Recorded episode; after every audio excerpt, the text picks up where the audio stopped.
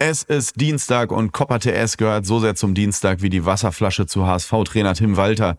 Ihr Lieben, wir könnten über so viel sprechen. Dortmund verliert ein wenig den Kontakt zur Tabellenspitze. Leverkusen schießt Union Berlin ab. Kevin Dickelhuber trifft doppelt für die Stuttgarter Kickers.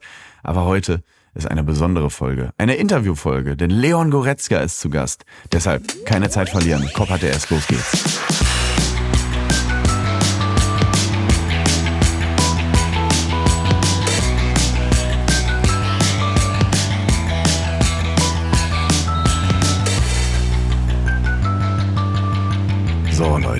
Ich habe es letzte Woche schon angekündigt, äh, dass es heute ein bisschen anders ist. Das ist eine sogenannte Interviewfolge. Normalerweise ist es bei Copper TS ja so, äh, mit einem Mitglied meines Ensembles sitze ich dann hier, wir sprechen über die Bundesliga, holen manchmal zu den ganz großen und aber auch kleinen Analysen aus und erzählen uns dann so im Kleinen, was uns in der vergangenen Woche so aufgefallen ist im Fußball, was uns beschäftigt und deswegen wir den Fußball immer noch so lieben. Ich bin aber heute alleine hier, die Leute sind nicht an Karneval alle verschütt gegangen sondern es ist äh, eine Interviewfolge. Äh, Leon Goretzka ist äh, später zu Gast, da freue ich mich sehr drauf. Aber es ist trotzdem so viel passiert. Ich muss euch mal ein bisschen an meinen Gedanken teilhaben zum, zum Bundesligaspieltag und generell zum, zum Fußball am Wochenende. Weil es gäbe ja eigentlich, wenn es eine normale Folge wäre, so viel zu besprechen. Es ist so viel passiert. Was fällt mir da alles ein? Freitag ging es ja schon gut los. Da ist mir aufgefallen, im November 2011, da hat Raoul zum ersten Mal die Kapitänsbinde für Schalke 04 getragen, bei einem 4 zu 0 Heimsieg gegen den befreundeten Verein aus Nürnberg, die Klubberer. Da hat er 2011 im November zum ersten Mal die Kapitänsbinde für die Blau-Weißen getragen. Und fast exakt auf den Tag, genau zwölf Jahre später, verliert Schalke zu Hause gegen Elversberg. Und das ist so, weiß auch nicht, da dachte ich irgendwie, so kann Fußball halt sich auch entwickeln, ne, in Traditionsvereinen. Und, und Schalke steht jetzt auf dem Relegationsplatz. Und das macht mich irgendwie als Fußballromantiker alles ganz, ganz traurig. Schalke, Schalke, Schalke, jetzt mal ernstes Wörtchen. Bitte nicht absteigen. Wirklich, wir können nicht noch in so einen Verein verlieren. Bitte, bitte nicht absteigen. Ähm, was war noch? Ich war Freitag in Gladbach. Ich habe mir äh, Fußball angeschaut gegen Wolfsburg, habe gar nicht so viel erwartet. Gladbach, Wolfsburg, äh, äh, Seoane gegen Kovac, zwei sehr taktische Trainer. Und dann ist plötzlich passiert das, womit niemand gerechnet hat. Wir haben vorher alle immer vom, im Stadionumlauf gesagt, boah, das wird heute bestimmt 0-0 oder 1-0 für irgendeinen oder so. Echt so ein düsteres Spiel im Regen am Freitagabend, einen Tag vor Karneval, so ein bisschen. Und dann, nee, überhaupt nicht. Gladbach furios, wie die Fohlenelf in den 70ern, haben die die Wolfsburger da nach Hause geschickt mit einem unfassbaren Rocco Reitz, äh, der immer mehr Spaß macht. Also äh, ganz, ganz merkwürdig. Gladbach plötzlich unglaublich guten Fußball gespielt, hat richtig Spaß gemacht, Freitagabend, Flutlicht. Gästeblock allerdings natürlich sehr leer, aber trotzdem war es irgendwie schöne Stimmung im Stadion, hat richtig, richtig Freude bereitet als Gladbach-Fan. Und Samstag, ja, Samstag war so, Dortmund äh, macht wieder Dortmund-Sachen. Irgendwie, weiß auch nicht, Dortmund verliert in der Schlussphase gegen den VfB Stuttgart. Ganz schwaches Spiel. Äh, ich glaube, ja doch, sogar dieselbe Aufstellung gegen Newcastle, haben sie super gespielt, auch sehr, nicht unerwartet, aber unerwartet sehr seriöse Leistung gegen Newcastle, 2-0 gewonnen, ganz erwachsen gespielt und dann so ein Spiel in Stuttgart habe ich überhaupt nicht mit gerechnet. Gyrassi wieder zurück, macht was er kann, ne, kommt, kommt rein, dieser Wahnsinnskerl und trifft sofort. Also das ist wirklich, keine Ahnung, äh, wahrscheinlich das beste Comeback eines Afrikaners seit Howard Carpendale.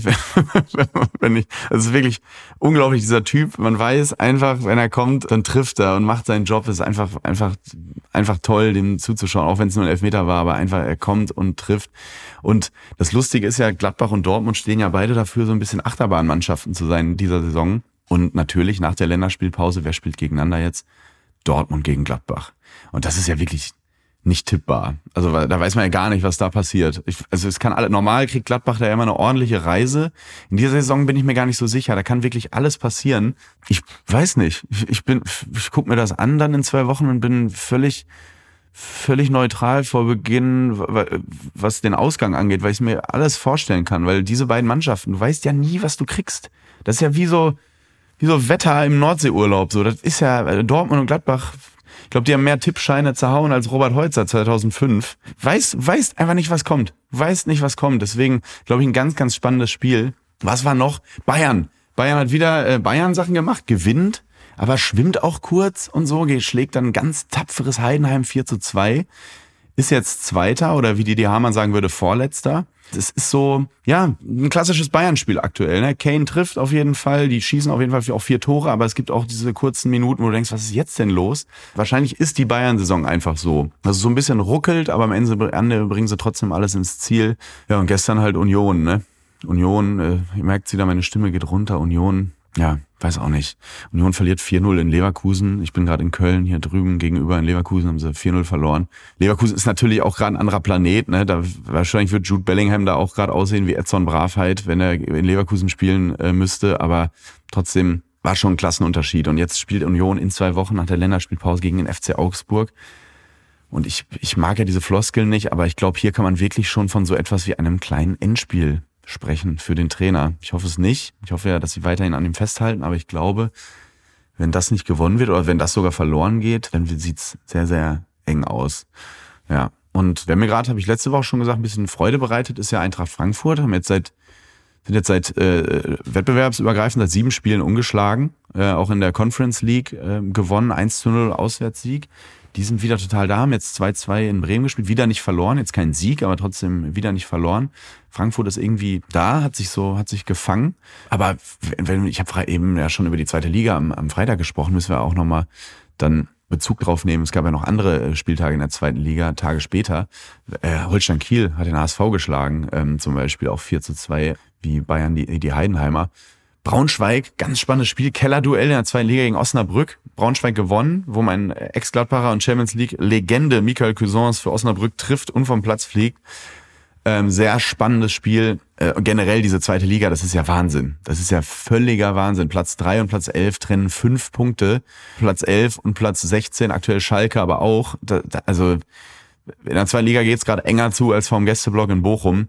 Das ist wirklich äh, einfach einfach spannend, da mal reinzugucken, wenn ihr irgendwie mal Zeit habt, guckt diese zweite Liga, das ist total geil. Da kann wirklich alles passieren und vor allem es gibt ist kein Trend zu erkennen. Äh, es ist wirklich außer dieser norddeutsche Trend nach oben, die norddeutschen Vereine, die die liefern alle in aller Regelmäßigkeit ab, aber ansonsten ist es einfach so, dass selbst der der der selbst Schalke, wenn jetzt einer sagen würde, Schalke steigt noch auf, äh, würde ich jetzt zumindest nicht lachen.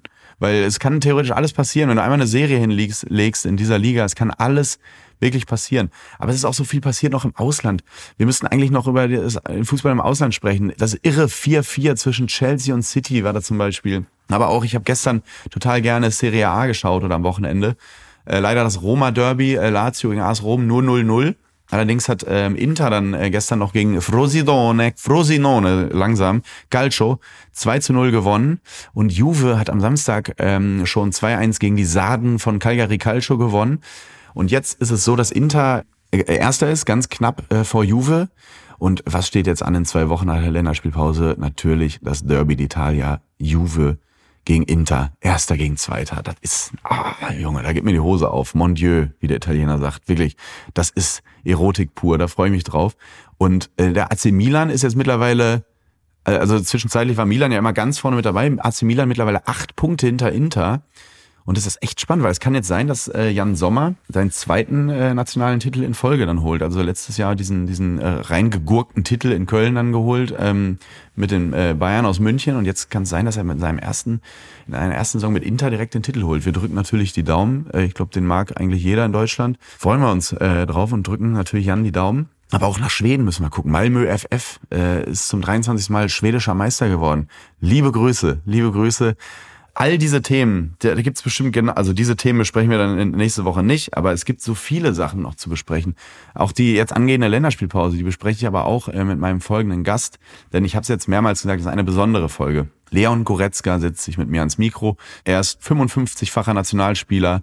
Er ist mehrfacher deutscher Meister, hat die Champions League gewonnen und ist vor allem einfach ein guter Typ. Das wissen wir ja nicht erst seit seinem Torjubel gegen Ungarn. Auch so, er ist ein Fußballspieler, mit dem man auch über andere Dinge sprechen kann, dessen Vita total interessant ist, aus dem Ruhrgebiet zum ähm, Star-Ensemble von Bayern München. Darüber werde ich auf jeden Fall mit ihm reden. Er ist jemand, der auch sich selbst reflektieren kann, der das ganze Geschäft reflektieren kann und auch darüber sprechen kann, was in diesem ganzen Fußballbusiness passiert ist. All das machen wir. Denn äh, als ich Ja, das kann ich vielleicht noch kurz erzählen. Als ich äh, mit diesem Podcast gestartet habe, habe ich auch so ein paar Interviews dazu gegeben und es wurde immer gefragt, völlig berechtigt von Sportjournalistinnen und Journalisten, was passiert denn da eigentlich in diesem Copper TS?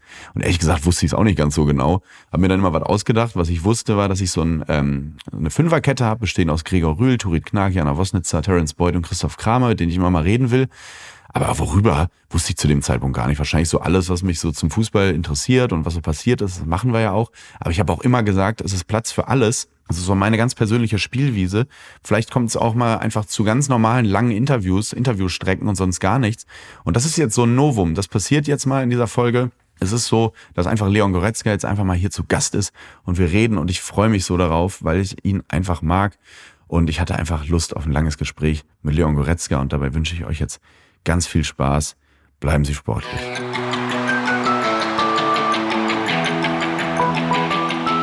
Großartig, dann, dann begrüße ich jetzt hier den, den Markus Rühl von der Sebener Straße. Leon Goretzka, schön, dass du dir Zeit nimmst. Ja. Geht's dir gut? Mir geht's gut, ja. Nicht ganz mehr so gut nach deinem Vergleich, aber. ja, aber der muss, gut. der muss ja, der muss ja äh, irgendwie äh, passieren, dieser Vergleich. Äh, deswegen gleich die zweite Frage. Warst du heute schon pumpen? Nee, war ich nicht. Ich bin ähm, in einer ganz schwierigen Situation, was mein Krafttraining betrifft, wegen meiner mhm. Hand. Da geht aktuell nicht viel, außer ein bisschen Chor. Ja, deswegen war ich heute noch nicht im Gym. Wie sehr wurmt dich das? Jetzt, wo du, wo du deinen Körper so gestählt hast, so, so athletisch geworden bist, wie so eine, wie so eine römische Gipsfigur. ja, es ärgert einen natürlich, vor allem, weil es bei mir sehr schnell auch wieder in die andere Richtung geht. Also ich nehme dann sehr schnell auch wieder ab. Glücklicherweise geht das in beide Richtungen schnell und dann erhoffe ich mir natürlich, äh, dass, wenn es wieder geht, dann auch schnell alles wieder zurückkommt. Kannst du, kannst du Fragen dazu eigentlich noch hören? Also wann ging das eigentlich los bei dir mit dem Pumpen? Ist das so ein Corona-Ding gewesen, dass du sagst, ich mache das jetzt bei mir zu Hause oder ist das, machst du das aus ästhetischen Gründen oder war das irgendwie sinnvoll für dein Spiel? Also ist ja so extrem geworden oder also sage ich mal, dass es durch die Medien so extrem ja, bemerkt wurde, war eigentlich schon nach der Corona-Zeit, weil man natürlich dann auch ein paar Wochen irgendwie mich oder uns Fußballer nicht gesehen hat im Fernsehen und dann der Unterschied halt sehr stark war ich glaube mit 17, 18 so zu Disco-Zeiten war ich nochmal auch schon ähnlich aufge, aufgeplustert. Mit Disco-Pumpen ja, auch, also ja, schön das, und dann so ein enge Polohemd und dann vorher ja, und dann den Bizeps. genau. Ja klar und Rosenkranzkette. ja, das war tatsächlich bei mir nicht, aber alle meine Kollegen hatten es, aber ja, das war so ungefähr die Zeit, das stimmt. Und ja, ansonsten, ja, ist es, glaube ich, nach Corona am meisten aufgefallen. Wie viel hat diese, diese, du es eben schon angesprochen hast, Disco und so und damals, und da kommst du her, da kommen wir später auch zu. Wie viel hat das auch mit seiner Herkunft im Ruhrgebiet zu tun? Das Pumpen, das, das Krafttraining und so. Das gehört ja wirklich dazu. Egal, ob man jetzt mit Mickey Beisenherz redet oder Ralf Möller oder die ganzen Leute, Thorsten Legert, all, also irgendwie dieses Krafttraining 80s, 90er und sowas, das gehört auch irgendwie auch dazu. Ne? Sonnenstudio, dicker Bizeps. Bist du so sozialisiert worden auch ein bisschen? Ja, also das, das Verrückte in meinem Leben war eigentlich immer, dass es so extrem verschiedene Kreise gab. Ja, auch unterschiedlich je nach Alter. Und ähm, familiär ganz sicher überhaupt nicht. Also da gibt's niemanden, der irgendwie auf Solarium geht oder ja, also das wird auch immer versucht, dass ich das nicht mache, aber so aus äh, gerade zu meiner Realschulzeit äh, war das eigentlich genau ähm, das Klientel und ähm, klar, das, das ähm, nimmt man dann auch ein bisschen mit und ähm, ich würde das auch überhaupt nicht missen wollen. Also es war ähm, wie gesagt, sehr, eine sehr, sehr schöne Zeit auch damals. Wie sehr hat dich das Ruhrgebiet generell als Mensch geprägt? Also bist du ein Kind der Bundesliga, bist du ein Fußball, Fußballkind, hast wahrscheinlich damals einfach dort vor Ort draußen gepölt den ganzen Tag. Ähm, wie sehr prägt einen dieses, also ich, ich versuche das mal so zu unterteilen. Ich finde so NRW-Fußball ist nochmal irgendwie was anderes als, als im, mhm. im Rest der Bundesrepublik. Würdest du das auch so sehen und wie sehr hat es sich geprägt? Ja, das schwierig, also ich finde es relativ schwierig zu vergleichen, weil man ja diese Jugendzeit halt dann tatsächlich auch nur in, in seiner Heimat hatte. Ähm, mhm. Aber ich würde schon sagen, dass es was anderes ist. Ähm, vom Gefühl her auf jeden Fall dieses, diese Straßen, äh, Kicker-Mentalität oder dieses Bolzplatz-Gehen, was viele dann auch äh, noch irgendwie in sich haben, wovon immer so viele sprechen. Das glaube ich schon, dass das im Ruhrgebiet sehr ausgeprägt ist. Einfach, ja, die, ich glaube generell die Art der Plätze sind auch anders. Du hast ganz viel in diesen typischen Affenkäfigen gespielt und ähm, mhm ja, auf irgendwie, ja, muss es da immer um die Plätze spielen, weil es halt einfach auch viele Menschen auf einem Fleck sind irgendwie. Ich glaube schon, dass das, äh, dass das, dass man das nochmal irgendwie anders einkategorieren kann. Du hast auch wahrscheinlich viel auf Asche gespielt und so, ne? Also diese ganzen. Ja, ja, auf jeden Fall. Viel, viel, viel am, am Wochenende dann am Sonntagmorgen die. Nee, wann waren die Spiele? Sonntags waren die Spiele, ne? Ja, also in den ganz jungen Jahren sogar Samstag und Sonntag. Gerne Samstag auch nochmal ein Turnier dazwischen drin. Oh, das war immer das Geilste, ne? Diese ja, Übernachtungsturniere, das war immer das Highlight. Ja, dafür war ich zu schlecht, da musstet ihr zu weit fahren. Ja, ähm, ich, zu Gasteltern, das war immer ein ganz großes Thema damals. Ach, krass. Ja. Ach, du hast wirklich bei, bei Gasteltern dann auch ja, geschlafen? Ja, oft. Ja, also immer. Also gerade mit dem VfL war ja jetzt dann für so eine E-Jugend kein Geld für ein Hotel da. Also das haben dann meistens so die Eltern der Mannschaft, die das Turnier veranstaltet haben, äh, übernommen und ja, das war immer aufregend. Boah, ich habe immer diese Turniere geliebt, diese Hallenturniere ja, genau. früher. Wenn du in diesen roten Backsteinhallen, wenn du so reingekommen bist, man war schon so total aufgeregt und äh, es roch so sehr nach, ich habe da in meinem Kopf dieses Weichspülergeruch, weil irgendeine Mutter so ein bisschen zu, zu liebevoll die Trikots gewaschen hat. Dann dieser Waffelgeruch und ähm, äh, Kinder mit Migrationshintergrund hatten immer so die geil, da hatten die Eltern immer das geilste Essen, äh, Essen mit, was man noch nicht so kannte, was aber super gerochen hat und so. Und, und äh, dann gab's Pommes und so. Ich habe das, diese, und dann gab's Tombola. Hast, Tombola und hast du auch noch mit diesem, mit diesem gelben Filzball gespielt in der Hand? Ja, also hinterher bei den, also am Anfang schon, ja, und ich habe es gehasst, also der Ball, der war nichts für mich. Aber klar, das war auch dabei und ähm, ja, auch Hallenturniere für mich damals ein Riesenthema gewesen. Ich glaube, was auch immer cool war da an den Turnieren, ist, dass du halt so viel Zuschauer schon hattest. Dadurch, dass ja alle Mannschaften quasi dann gewartet haben, wenn die nicht gespielt haben, äh, mhm. saßen natürlich alle auf den Tribünen oben und ähm, da hat dann schon mal ein paar hundert Zuschauer äh, bei manchen Turnieren und das war natürlich dann schon auch immer äh, ein Highlight für uns damals. Dann die letzte Minute begonnen und äh, die Musik anging. Ja, die Musik immer wurde immer zur Musik manchmal auch eingewechselt, so. ne? Ja, ja, das genau. Dann wird alles total hektisch und irgendwie hat man gedacht, man muss jetzt nur noch aufs Tor schießen. Ja, äh, dann kam irgendwie dann auch noch so Musik, die einen völlig übermotiviert hat, so ja. Ricky Martin oder so, weißt du? Ja. Livende Vida Loca oder diese ganzen WM-Songs von damals. Ja. Und dann saßen manchmal auch so irgendwelche Mitschülerinnen, bei mir waren so Schulturniere oder so, die dann so plötzlich so Platz genommen haben auf der Tribüne und dann hatte man diese 5, 6 Prozent plötzlich mehr noch in der, in der, im Tank. Da geht ja. dann doch was, wenn, wenn der Schwarm zuschaut. Das war, das war immer gut. Aber Du hast also viel am Wochenende selber gespielt. Konntest du selber überhaupt viel Bundesliga verfolgen als Fan dann? Ähm, also erste Mannschaft? Ich glaube tatsächlich, als Kind habe ich gar nicht so viel Bundesliga geguckt, weil tatsächlich hat man dann schon die Zeit lieber irgendwie selber auf dem ähm, Fußballplatz verbracht oder wie eben erzählt auf Turnieren oder ja, äh, wenn es dann nichts Offizielles vom Verein war, hat man sich halt mit seinen Kollegen getroffen. Was mhm. immer noch mal war, war VfL Stadion, das war immer noch ein Thema ja, das habe ich auch geliebt damals äh, mit unserem Mitgliedsausweis sind wir natürlich umsonst dann reingekommen und ähm, Wer hat da so gespielt noch so? gewesen und so. Wosch und Peschel ja, und sowas, ja, ja, ne? genau. Geil. Herrlich. Oh, herrlich. Du hast ja beim, beim äh, Werner SV angefangen, ne? Genau, genau. Genau. Und wann hat der VfL Bochum dann zum ersten Mal angeklopft? Wann war das? Ja, das war sehr früh, also schon mit sechs dann. Ähm, und ich glaube, ein Jahr hat mein Vater sogar noch davor gesagt, nee, das ist zu früh. Ähm, also das war dann F2, damals gab's das noch.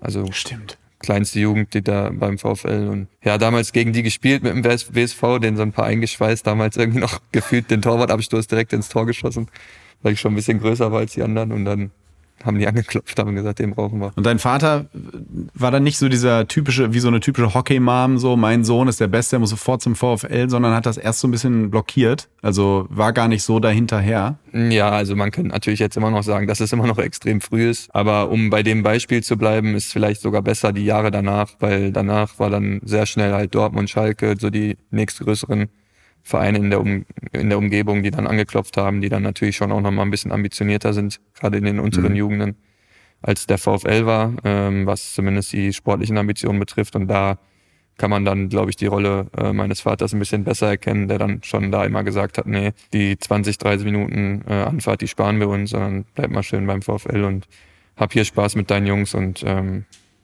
ja, das war mit Sicherheit eine gute Entscheidung. Gab es da manchmal auch Stress zu Hause? Also oder wart ihr immer da einer Meinung oder hast du dich einfach gebeugt im Willen? Nee, also ganz und gar nicht. Ähm, das war eigentlich gar kein Thema. Ich habe das ähm, ja immer geliebt bei, beim VfL. Ich habe da, das war auch immer ein großer Unterschied. In den Jugendmannschaften war es so, dass wir quasi von der F-Jugend an eigentlich die Mannschaft behalten haben bis also mit Sicherheit fünf, sechs Leute bis zur A-Jugend. Und ähm, mhm. bei Dortmund, Schalke etc. war es halt sehr oft so, dass dann teilweise ein ganzer Jahrgang ausgetauscht wurde äh, wo es dann einfach so acht, neun, zehnjährigen Kindern gesagt wurde, nee, du bist zu schlecht, du kannst hier nicht mehr spielen. Und das war irgendwie damals nicht so mein Vibe. Und ähm, mhm.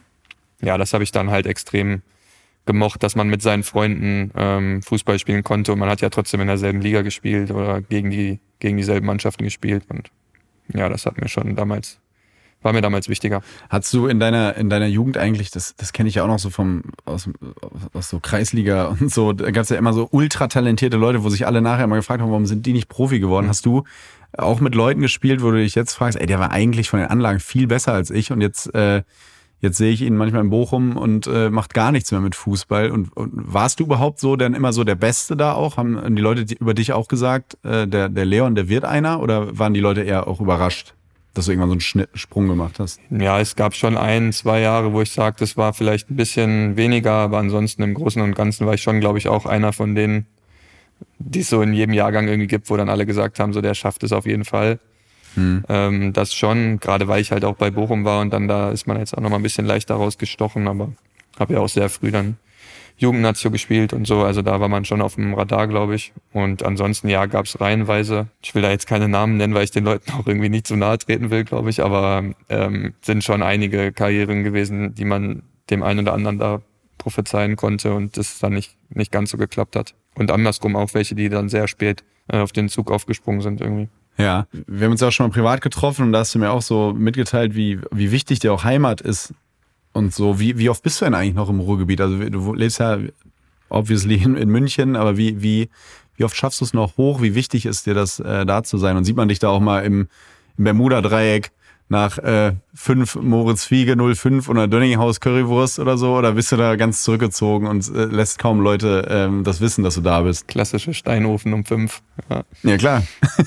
ähm, nee, ich bin schon sehr häufig noch in Bochum und im Ruhrgebiet. Ähm, also die freien Tage sind jetzt gerade in dieser Phase der Saison sehr knapp bemessen ähm, mhm. bei den ganzen englischen Wochen bleibt da nicht viel Zeit, aber ähm, manchmal schaffe ich es dann sogar, wenn wir nur einen Tag frei haben, ja, hoch zu, hoch zu fahren oder zu fliegen, je nachdem. Ja, ist mir extrem wichtig, auch meine Freunde da zu treffen. Zum Glück ähm, sind die auch äh, häufig in München, wenn es bei denen irgendwie reinpasst. Aber ähm, Familie und Freunde sind für mich schon ein sehr wichtiges Thema und dann ist man dann auch schon ähm, ja dahinterher, das, das aufrechtzuerhalten und auch äh, zu Hause zu sein und ähm, ich habe auch da immer noch einen Wohnsitz. Also. Und du hast auch viele Freunde, die, die gar nichts mit dem Fußball zu tun haben, ne? Deine Jungs von früher. Ja, also die würden sich wahrscheinlich alle schon auch als Experten bezeichnen, aber. Das tue ich ähm, auch. Ja. ähm, ja, sind einige dabei, ähm, die jetzt gar nichts, die ich auch nicht aus dem Fußball kenne. Ein paar sind beispielsweise auch die Jungs, die ich angesprochen hatte, mit denen ich von der F-Jugend angespielt habe äh, mhm. beim VfL. Und ähm, ja, das, das sind so meine Freunde. Du hast ja in deiner ersten Profisaison äh, 12, 13 ging es ja direkt äh, um Klassenerhalt, oder? Das bin ich richtig informiert. Ja, also korrekt? es gab einige Trainerwechsel in ja, der Saison, was ja. ja. dann schon mal dafür spricht, dass wir nicht ganz Peter so Neurohr kam ja am Ende. Da war der Feuerwehrmann, ja. Der hat es dann aber auch relativ schnell ge gelöscht, den Brand. Das stimmt. Chris Kramer erzählt immer sehr also mit leuchtenden Augen von dieser Saison. Ähm, vermisst du eigentlich manchmal auch diese Zeiten, in denen, so, in denen du so Fußball gespielt hast, wo es wirklich um alles ging? Also jetzt geht es natürlich um Titel und um, um Erfolg und so. Und damals ging es ja ums Überleben. Vermisst du manchmal diesen, diesen puren, ehrlichen Fußball dann auch noch? Ohne jetzt euren als unehrlich mhm. zu bezeichnen, aber du weißt, was ich meine. Ne? Ja, dieses, tue ich mir tatsächlich ein bisschen schwer mit. Ähm, mhm. Vom Druck her, ich meine, damals war ich 17 und ich habe das überhaupt nicht als Druck empfunden. Ich weiß nicht, also ich glaube, das waren, also ich konnte das noch gar nicht so realisieren, dass es da für uns jetzt um den Abstieg geht oder hm. konnte das, glaube ich, einfach nicht so einordnen. Also den Druck, den ich jetzt bei Bayern empfinde, den empfinde ich als viel, viel, viel, viel größer ähm, oder auch bei der Nationalmannschaft. Und ähm, ja, mag das aber auch total. Ähm, ist immer wieder das Neue, wenn du diese leichte, dieses, ich will nicht sagen Nervosität, aber dieses extreme Angespannte vor wichtigen Spielen hast und so und dann aber da rausgehst mit, mit einem guten Spiel oder einem guten Ergebnis, das ist eigentlich das, was ähm, zu meinem jetzigen Zeitpunkt in meiner Karriere am meisten Spaß macht. Warst du eigentlich so ein ehrgeiziger Spieler? Also hast du damals schon so diesen so, so einen Fünfjahresplan oder das Ziel, ich will es mal, jetzt nicht unbedingt Bayern München, aber ich will es mal nach ganz oben schaffen? Oder hast du, warst du jemand, der dachte, ey, ist eigentlich ganz cool, ich bin bei meinem Traumverein, bei meinem Heimatverein VW Bochum und äh, es wäre auch okay, wenn das so bleibt. Vielleicht gehe ich nochmal irgendwann zu Schalke, was dann ja auch passiert ist, und dann ist auch gut. Oder hast, warst du wirklich so ein sehr ambitionierter, ähm, hast du so, ja, wirklich diesen, diesen Plan vor Augen? Ja, würde ich, glaube ich, ähm, so ein bisschen differenzieren, weil im Kleinen war ich immer sehr, sehr ehrgeizig und sehr ambitioniert. Also ich wollte immer der, der Beste sein, egal wo ich auf dem Platz war oder ähm, beim Training oder bei jedem Spiel, theoretisch. Also das ist so dieser klassische, das kennt man, glaube ich, hat man immer so den einen Freund in äh, in seinem Freundeskreis, der so egal was er macht, da immer gewinnen will, so manchmal ein bisschen Ja. zu ehrgeizig. Also da, Den sehr sympathischen. ja, der sympathische, genau, der, der bin da nicht. Und auf der anderen Seite dieses, dieses große, so dass ich jetzt den, den Traum hatte, mal bei Bayern zu spielen, das hatte ich nie. Also ich ähm, weiß noch damals, als ich nach einem halben Jahr wollte Bochum mich schon dann verkaufen im Winter, weil die irgendwie extreme Geldprobleme hatten. Und da ist es mir eiskalt den Rücken runtergelaufen, weil ich dann zum ersten Mal so das Gefühl hatte, okay, die wollen jetzt anscheinend, dass ich hier weggehe oder ich muss jetzt mich beschäftigen mit dem Wechsel. Und ähm, das war damals gar nicht. genau, ich habe da noch überhaupt gar keinen Gedanken daran verschwendet und ähm, wollte das auch nicht. Also das war irgendwie dann, ja, ist man so von von Mal zu Mal irgendwie mehr zu diesen Gedanken so geschubst worden, sage ich mal. Und ähm, ja, auf der anderen Seite habe ich aber auch immer schon so diese Angst vor ungenutztem Potenzial gehabt und ähm, ja, das bedeutet Mhm. natürlich im Umkehrschluss auch, dass man dann nach dem Maximum streben will und dann landet man, wenn es perfekt läuft, halt irgendwann bei Bayern. Wie ist das, wenn jetzt, wenn du mit FC Bayern oder damals mit Schalke ähm, beim VfL spielt und du diese Grönemeyer-Hymne hörst und weißt, was, was so passiert, wie die Leute fühlen im Stadion, die einfach auf ihren VfL hoffen. Läuft dir da auch noch kalten Rücken runter oder bist du in dem Moment komplett Profi oder singst du sogar mit? Schlotterbeck wurde jetzt gezeigt, wie er einfach You Never Walk Alone komplett mitgesungen hat im, im Spielertunnel. Passiert dir das manchmal auch, dass du dann so im Moment bist und die, die, die Refrains mitsingst von, von Herbert? Ja, tatsächlich, aber das war sogar auch bei, bei Schalke so. Also ähm, ich meine, das waren jetzt auch schon emotionale Vereine, muss man sagen, und ähm, die, wo der Fußball auch einfach gelebt wird. Und ähm, ja, das, das, da bin ich schon jemand, der sich davon auch packen lässt. Und bei Bochum sowieso. Also das, das Lied ist ja, glaube ich, auch über Bochum hinaus ähm, ja sehr bekannt und glaube ich, da bekommen auch Leute, die jetzt nicht zwingend VfL-Fans, schon noch eine Gänsehaut, wenn, wenn das vor dem Spiel läuft. So Freitagabend irgendwie im Ruhrstadion, das ist halt einfach Fußballromantik pur. Und ähm, ja, da, da, da erwische ich mich dann schon auch bei vor den Spielen, dass man das halt auch ganz bewusst wahrnimmt und irgendwie mitfühlt auf jeden Fall. Muss ich auch zugeben, habe ich sogar, äh, werde ich mir jetzt keine Freunde machen, aber auch im, im Gästeblock, wenn Borussia da spielt und ich da stehe, singe ich auch sehr oft für mich so mit. wirklich, bevor Ja. ich dann den äh, Bierbecher auf den Linienrichter werfe. Ja, ich weiß, du Selbstverständlich. warst das, ne? Stimmt. Ja, natürlich. Ähm, und irgendwann bist du ja zum, zum, wir bleiben noch in Nordrhein-Westfalen, zum, zum großen Nachbarn gewechselt, damals erst äh, zum, zum FC Schalke 04. Ähm, gab es damals, ich kann mich gar nicht dran erinnern, gab es da eigentlich Anfeindungen irgendwie? Äh, Weiß ich wirklich nicht. Also du lachst schon. Also, ga, Ja, wurdest du gab's. so- Ähm, es war schon damals, also ich meine, das ist jetzt keine Manuel Neuer Dimension oder so gewesen, Ja. aber ich meine, für einen 17-Jährigen oder damals, dann war ich glaube ich 18, ähm, war es schon ein Brett und ich bin ja auch weiterhin in Bochum zur Schule gegangen, wo dementsprechend auch viele Bochum-Fans auf der Schule waren. Boah, was ist dann passiert? Also du bist an Tag eins, du bist Muss ich jetzt die Schulhof. Geschichte erzählen, wo ich mit einem Trinkpäckchen beworfen wurde? Nee, oder? Ja, selbstverständlich. Nein. Wurdest du wirklich? Ja, wurde Vom ich. Lehrer wahrscheinlich in Bochum, ne? Vom Direktor. Hör mal, der verpiss dich, komm der war schön cool. zurück zum Der VW. Direktor war mega cool, der war, der war ähm, ein guter Mann. Nein, das, das ist einfach so da. Ich meine, das war jetzt auch, ähm, also ich wusste mich dann schon noch zu wehren, ähm, aber Da fing das an Ja. mit dem Pumpen. stimmt, ja, das war der Grund, das Trinkpäckchen. Ich glaube, das, wie hieß Durstlöscher, das fehlt mir die ganze Zeit, den dürfen wir. Oh, der große sogar. ja, ja, also, hast du einen halben Liter in den Kopf das, gekriegt. war, das war ich echt fast eine Platzwunde gehabt. Aber du musstest da damals schon also mental äh, stark, also Ja, genau, wirklich Spaß hart beiseite. vor. Also das war Also- tatsächlich damals, als auch ähm, das dann im, im Ruhrstadion verkündet wurde, dass ich quasi den Verein verlasse. Und da muss man dann auch ganz ehrlich sagen, hatte ich dann auch die ersten Berührungen mit der, ähm, ja, ich sag jetzt mal Sportpresse, ähm, Mhm. die das halt auch alles ziemlich ja, unfair dargestellt hat. Ich meine, da wurde sich dann im Nachhinein auch noch äh, für entschuldigt und einiges gerade gerückt, was ich den Leuten auch echt hoch anrechne. Aber zu der, zu der damaligen Zeit ähm, ja, war es schon schwierig, dass du halt eigentlich ja dazu gedrängt wurdest und ähm, das dann so dargestellt wurdest, wurde, dass du den Verein verraten hast, dem du eigentlich ja, von dem du Fan bist, von dem du, wo du von klein auf gespielt hast und ja, das war für mich dann auch nicht so einfach, das damals dann nicht gerade zu, zu rücken, aber ich war umso glücklicher, als es dann von alleine ein, zwei Jahre später äh, nochmal gerade gestellt wurde. Redest du eigentlich mit äh, Chris Kramer manchmal darüber, dass ihr, wir damals im Mittelfeld zusammen und jetzt äh, so passiert, ich bin in Bayern, du bist ja auch bei Leverkusen Gladbach gewesen, Weltmeister und so. Ähm, redet ihr manchmal darüber, Wahnsinn, was passiert ist, oder seid ihr mittlerweile schon so in dieser, in dieser Welt drin, dass, dass da gar nicht mehr so Bezug zur Vergangenheit genommen wird? Mhm. Nee, also leider sehen wir uns ja nicht mehr so regelmäßig, einfach aufgrund des äh, Terminkalenders, aber wenn, dann mhm. schwelgen wir eigentlich immer in Erinnerungen, so spätestens nach ein paar Minuten äh, kommen dann irgendwelche Erinnerungen hoch. Es war eine verrückte Zeit damals. Ähm, er bedankt sich immer bei mir, dass wegen mir die, die Scouts irgendwie im Stadion waren ähm, und ihn dann aber ge gesichtet haben. Ähm, ja, und er dann ja auch eine großartige Karriere gemacht hat oder immer noch macht und ähm, was man im Nachhinein mit Sicherheit mal thematisieren könnte, warum wir so schlecht waren, wenn, wenn wir beide damals zusammen auf der Sechs gespielt haben. Das scheint irgendwie nicht ganz so gut funktioniert haben zu zweit, aber ähm, nee, wir hatten eine coole Truppe damals und es war echt eine, eine schöne Zeit. Und nun Werbung. Also wenn es im Fußball eins gibt, dann sind es ja Karten. Egal ob Eintrittskarten, VIP-Karten, Stehplatzkarten, Sitzplatzkarten, auf dem Feld gelbe Karten, rote Karten, gelb-rote Karten. Und jetzt wird ja unlängst auch nochmal diskutiert über eine andere äh, Farbe für Zeitspiele. Dann gibt's noch eine Karte. Und ich erinnere mich an so ein äh, Spiel mal zwischen Mainz und St. Pauli. Da hat man Schiedsrichter zwei Spielern gleichzeitig mit zwei gelben Karten gelb gezeigt. Hat aus beiden Brusttaschen gezogen. Hab sogenannte Doppelgelb. Und es gibt so viele Karten. Und damit das nicht unübersichtlich wird, Achtung, was für eine moderative Brücke. Also man könnte meinen, ich mache das beruflich. Darum hat mein heutiger Werbepartner, die Sparkasse, jetzt einfach eine Karte für alles entwickelt, damit es nicht unübersichtlich wird. Ja, das war doch, das war doch mal eine Moderation, oder? Vom Allerfeinsten. Und das ist wirklich gut. Die neue Sparkassencard bietet zahlreiche Features für euren Finanzalltag. Bargeldlos zahlen im In- und Ausland, online, mobil und an Mastercard, Visa, Akzeptanzstellen, volle Kostenkontrolle durch direkte Abbuchung vom Girokonto und sicheres Online-Shopping dank 3D-Secure-Verfahren.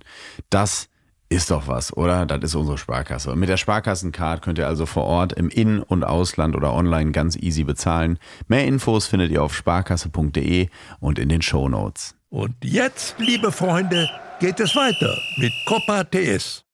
Ähm, und mit dem Vertrag bei Schalke, müssen wir nicht drum herum reden, kam dann ja auch die dicke Kohle. Jetzt, wenn ich, wenn ich so an deinen Vater denke, wie das, äh, das äh, erzählt hat auch ein bisschen, kann ich mir vorstellen, dass er da aber auch ein Auge drauf hatte, ne? dass du jetzt nicht da durchdrehst und diesen typischen Fehler eines 18-Jährigen Großverdieners dann machst und äh, mit, mit dem Geld um dich wirfst, dann in den Clubs, im Diskos, in, im, im Ruhrgebiet. Mhm. Gehe ich da recht in der Annahme? Ja, dass er das, also ja, Mühe gegeben hat er sich auf jeden Fall. Ich meine, das gehört auch dazu, dass man mal Fehler macht und die habe ich mit Sicherheit mhm. auch gemacht. Aber relativ schnell dann auch gemerkt, wie albern man sich dabei vorkommt. Also ich kann mich immer noch an ein paar peinliche Situationen erinnern, so im Nachhinein, wo ich mit meinem Auto dann irgendwie so ein als alle in den Schulbus eingestiegen sind und man selber dann da mit der dicken Karre vorbeigefahren ist und sowas. Was war es damals? Was war da? Boah, das will ich echt Auto nicht sagen, das ist mir unangenehm. okay, jetzt kann man mal so schlimm. Ich meine, was für ein Schulbus. Die, dass ich die Geschichte von alleine erzähle und jetzt trotzdem nicht sage, welches Auto es war, das zeigt schon, dass es echt ich, ich, ich kann es mir vorstellen. Ja, auf jeden ich Fall. Und das sind natürlich Sachen, ähm, ja, die habe ich gemacht und ähm, das, das war damals das, was man irgendwie wollte, aber im rückblickend ist es natürlich ja, oberpeinlich und ähm, Aber es ist doch irgendwie auch normal, oder? Wenn ich mir ja, vorstelle, ich kriege mit 18 so einen Haufen Geld und äh, und weiß, das ist jetzt nicht nur einmal, sondern es ist wahrscheinlich, was hat's für einen Vertrag? Vier Jahre oder so? Hm, Kann, Fünf, weiß, weiß, ich jetzt nicht. Ähm, das ist doch irgendwie auch legitim, so als man, dass man mal Fehler macht und durchdreht. Und so. Ich denke das auch immer heutzutage, wenn was da für Parameter auch an, angelegt wird an junge Spieler, weil da reden halt sehr erwachsene Sportjournalisten über wirklich ja oft Kinder ne, und sagen so, der muss doch jetzt äh, nicht das kaufen oder hier nach da nach Paris fliegen und sonst was. Dann denke ich mal so, Leute, ey, ihr wart doch auch mal jung und habt, habt mal ja, Fehler zum einen gemacht. das, so. zum anderen, wenn man es mal, das war immer damals schon mein Argument gegenüber meines Vaters, äh, wenn man es mal objektiv betrachtet oder rational, dann ist es ja immer noch, selbst wenn es viel, viel Geld ist, immer noch rational betrachtet, natürlich nur ein Bruchteil von dem, was man halt verdient. Und ähm, ja, dementsprechend war das für mich dann auch immer okay. Also ähm, ob man das braucht, ganz sicher nicht, aber ja, das ist, wie du sagst, glaube ich, irgendwie auch ein bisschen normal. Und was bei mir zum Glück nie verloren gegangen ist, ist einmal halt ähm, ja, die Reflexion gegenüber meinen Freunden, also die mir halt auch immer wieder aufgezeigt haben, dass es halt alles nicht normal ist. Mhm. Und ähm, irgendwie war das für mich auch ja wie so eine kleine Parallelwelt von und das war mir aber auch immer bewusst, dass es so ist. Also ich konnte auch zu jedem Zeitpunkt immer wieder sofort zurückswitchen und ja erkennen, was die wichtigen Dinge sind und ähm, wie man sich wirklich zu verhalten hat, wenn es drauf ankommt oder wenn es wichtig ist. Und ja, das war schon immer noch äh, sehr gut möglich. Bei Schalke war es ja nicht nur das, äh, das Monetäre, was dann besser war, sondern eben auch, ihr hattet ja eine unfassbare Mann. Also du hast ja in einer Zeit da gespielt, du hast ja mit, keine Ahnung, Hövedes, Martip, Kulasinac, äh, Boateng, Sané, Huntela, Draxler, Verfannen und so weiter und so fort.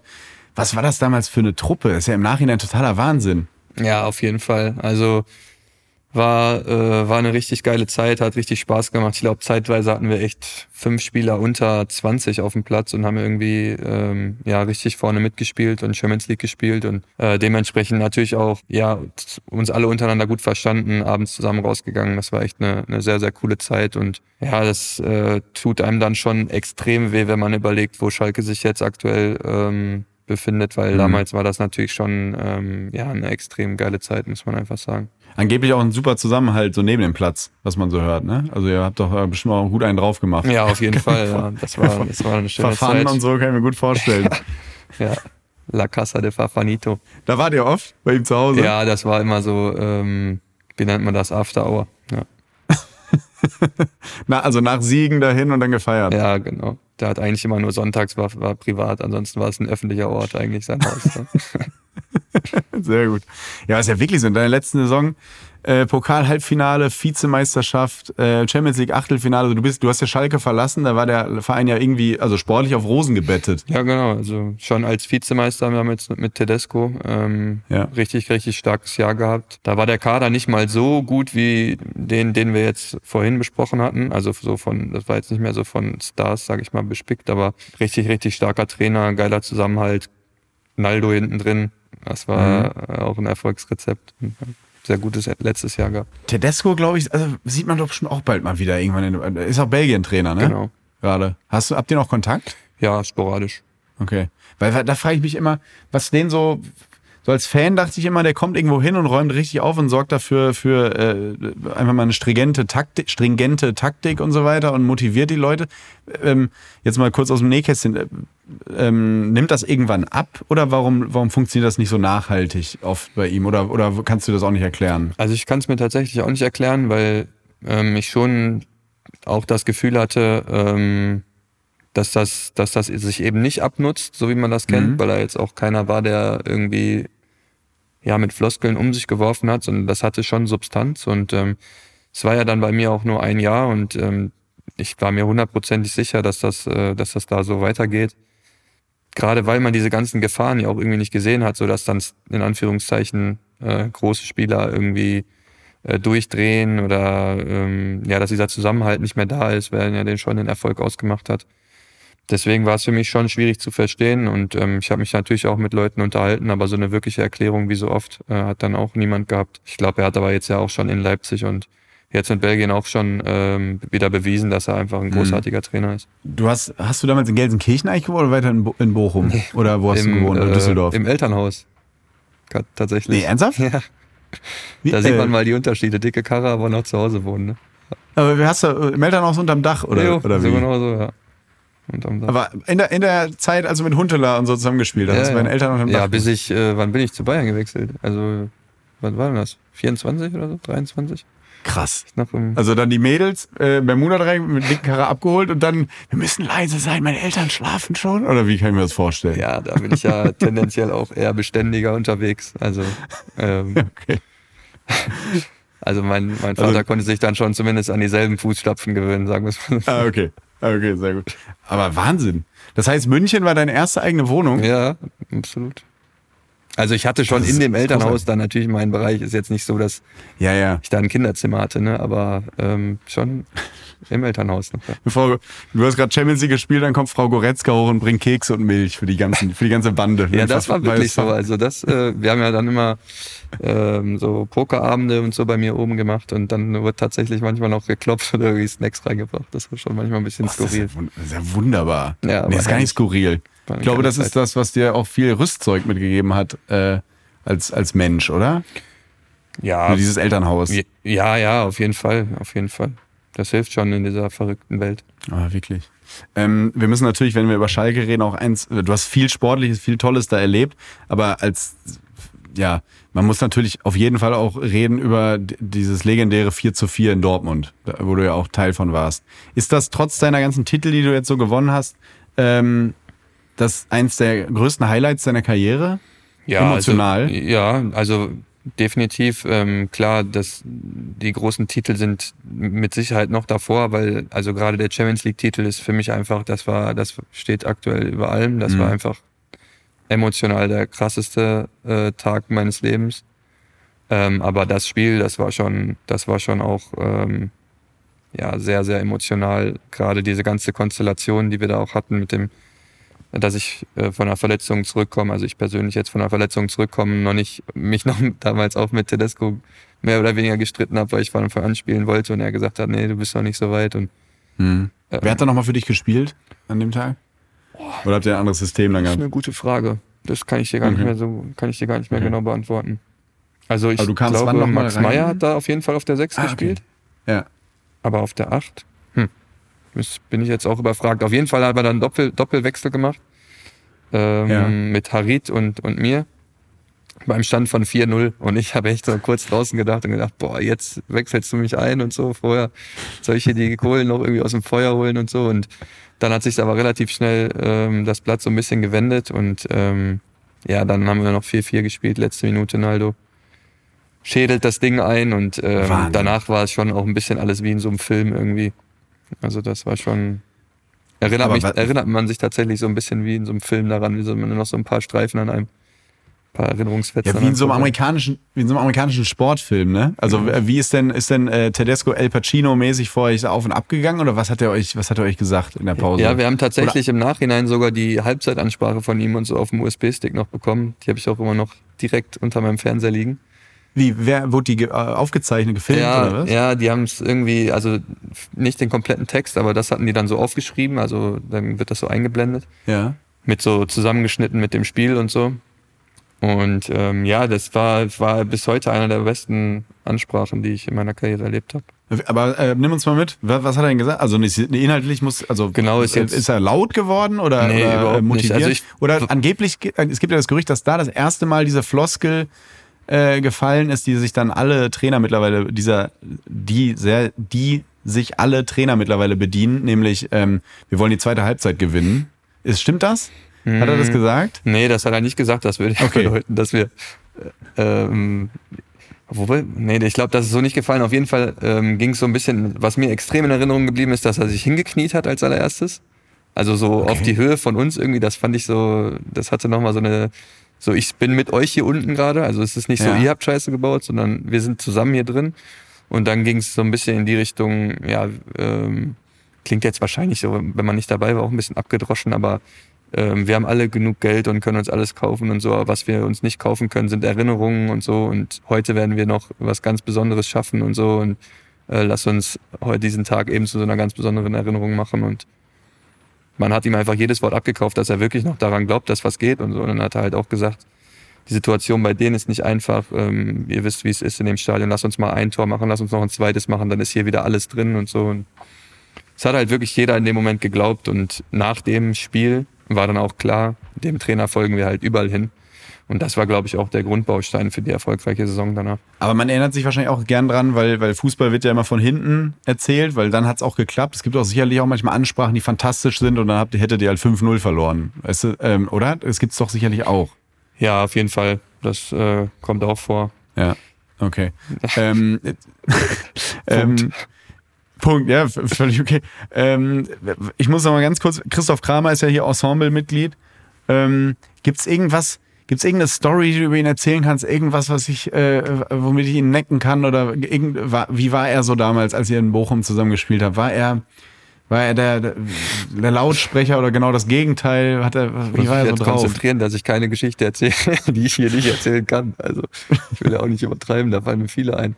Ähm, ja, er war mit Sicherheit noch nicht ähm, so selbstbewusst wie jetzt, glaube ich. Also das, mhm. das ähm, kann man mit Sicherheit sagen, aber damals schon begnadeter Fußballer. Schießen konnte er damals auch noch nicht. Hm, mhm. Mal überlegen. Auch, finde ich gut. nee, der kann ja besser lupfen aus 16 Metern, als er schießen kann. Das sagt er auch selber. Das stimmt. Aber ja, und mir natürlich auch extrem geholfen. Also ich habe jetzt echt leider keine, keine Geschichte, mit, denen, mit der du äh, ihn foppen kannst, sondern kann da eher echt äh, ja, in erster Linie Gutes erzählen. Wie gesagt, für mich eine junge Bezugsperson gewesen, ähm, die auch, meine ich, sogar die erste Profisaison ähm, da gespielt hat und ja, an der ich mich schon orientiert habe, mich auch mitgenommen hat, das erste Mal in das bereits angesprochene Bermuda-Dreieck. und ähm, ja, für mich auf jeden Fall eine, eine, wichtige Person gewesen in dem Jahr. Du hast äh, eben über Tedesco gesprochen und die, und die Ansprache und so und dem Trainer folgen wir überall hin. Das ist aber auch schon eine krasse Gratwanderung, ne? so als Trainer, so eine, wenn du so eine Gruppe Testosteron geschwängerter junger Männer vor dir sitzen hast, die so eine Kabine kannst du auch ganz schnell verlieren, oder? Also äh, das stelle ich mir so ultra schwer vor, so ein, so ein ja. dieser, dieser Job. Also ich meine, wenn es nicht so wäre, dann wird es nicht so viele Trainerwechsel geben, glaube ich. Ja. Es ist mit Sicherheit immer eine Gratwanderung, aber ja, wenn du dir selber treu bleibst und ähm, ich glaube, das merken Spieler extrem schnell, ob das, was du gerade sagst, auch wirklich deine Überzeugung ist, dann ähm, bist du erstmal, glaube ich, auf der sicheren Seite und dann verzeihen dir, glaube ich, auch Spieler vieles oder die Mannschaft dir vieles, wenn jetzt nicht alles, ja, nicht jeder taktische Plan aufgeht oder ähm, ja, weiß ich auch nicht, nicht, nicht jeder Satz sitzt oder mal was stottert oder was auch immer. Wenn du mhm. da ja, mit Überzeugung hinterstehst, glaube ich, dann, dann ist, ist, bist du erstmal auf der sicheren Seite. Aber wenn so ein Trainer so eine, wie es heißt ja immer so, so äh, schön, äh, die Kabine verloren, das merkt man doch, glaube ich, relativ zügig, oder? Dass dann so ein Gefühl aufkommt wie, wie in einer Beziehung. So, da merkt man ja auch eigentlich relativ weit vorher schon, irgendwas stimmt hier nicht. Und das kann ich mir bei sowas auch vorstellen, dass es eigentlich so eine, fast schon so eine Trennung auf Zeit dann ist, oder? Dass man manchmal so Wochen hat, wo man merkt, oh, was labert der wieder? Oder, oder mhm. weißt du, was ich meine? Ja, ist natürlich ein hochsensibles Thema, muss man sagen. Ähm, mhm. Ich glaube schon, dass es immer wieder Momente gibt, wo, wo man sowas empfindet. Du hast natürlich als Spieler trotzdem auch immer die Pflicht, das wieder beiseite zu schieben, so wie du wahrscheinlich, wenn du an deiner Beziehung hängst, auch irgendwie die Pflicht bei dir siehst, ähm, ja, den Fehler zu finden, zu sprechen, ähm, es zu verbessern, ähm, ja, besser zu spielen, besser umzusetzen, zu gewinnen, was natürlich dann auch wiederum ähm, ja, diese, diese Chemie zwischen Trainer und Mannschaft wieder verbessern kann. Ähm, und ja, deswegen schmaler Grad, absolut. Und dann der Wechsel zu Bayern, Bayern München. Was war das für ein Gefühl, als das Angebot dann kam? Wie, wo warst du? Wie, wie, wie, wie fühlt sich das an, wenn die dann plötzlich dich haben wollen? Ja, es war damals eine verrückte Zeit. Also ähm, da waren ja schon auch noch ein paar andere Vereine, ähm, die da ihr Interesse bekundet haben. Und Ausland auch, ne? Ausland, ja. Und ja, dann ist man halt da irgendwie durch Europa geflogen, hat sich die Gespräche angehört, ähm, war wahnsinnig aufregend damals für mich alles. Ähm, und ja, natürlich auch irgendwie, sage ich mal, ein schönes Gefühl, wenn alle so einen um einen buhlen irgendwie oder mhm. so ein bisschen Honig ums Maul schmieren.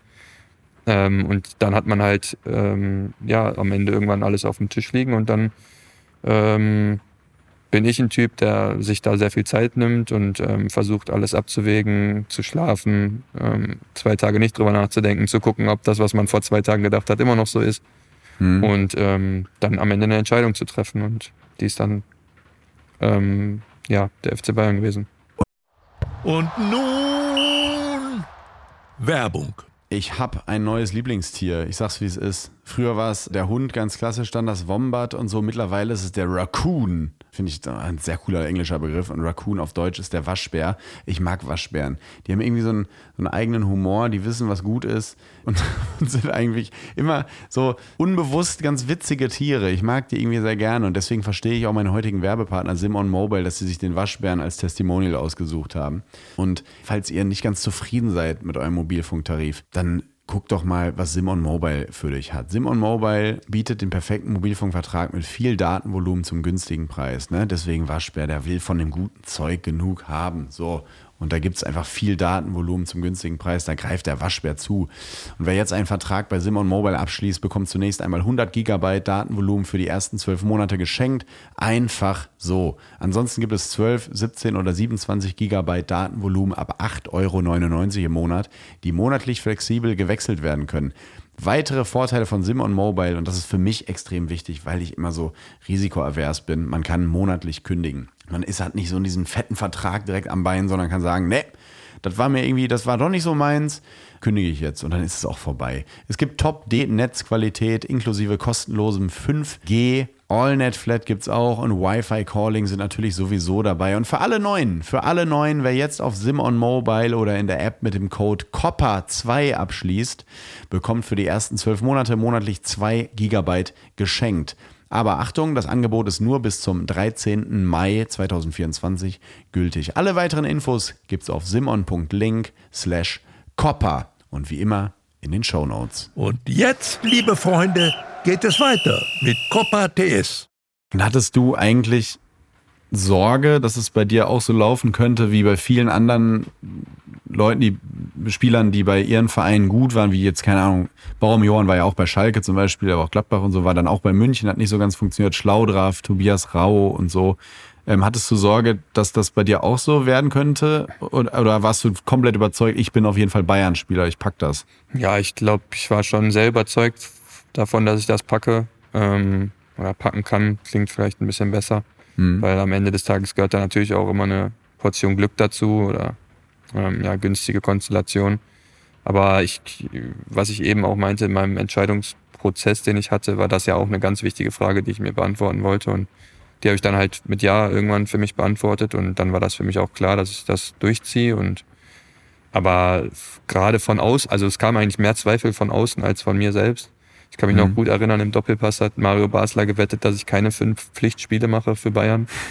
ähm, das war dann schon echt sehr wenig, was er mir dazu getraut hat.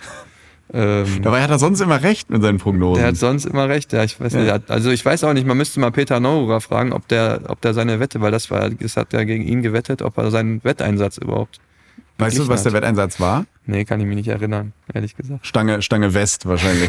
ich hätte jetzt auf eine Kiste Bier getippt, aber ja, weiß ich nicht. Hätte Neuro gekriegt und er halt, ja, die Kippen. Stimmt. Ja, ich, ich weiß es nicht. Ähm, aber was ist nochmal, also du warst ja bei einem, du warst, Schalke war zu dem Zeitpunkt auch ein Top-Verein und ist ja immer, nicht falsch verstehen, immer noch ein Top-Verein, großer Verein, jetzt halt einfach in der zweiten Liga. Ähm, was ist nochmal anders beim FC Bayern München?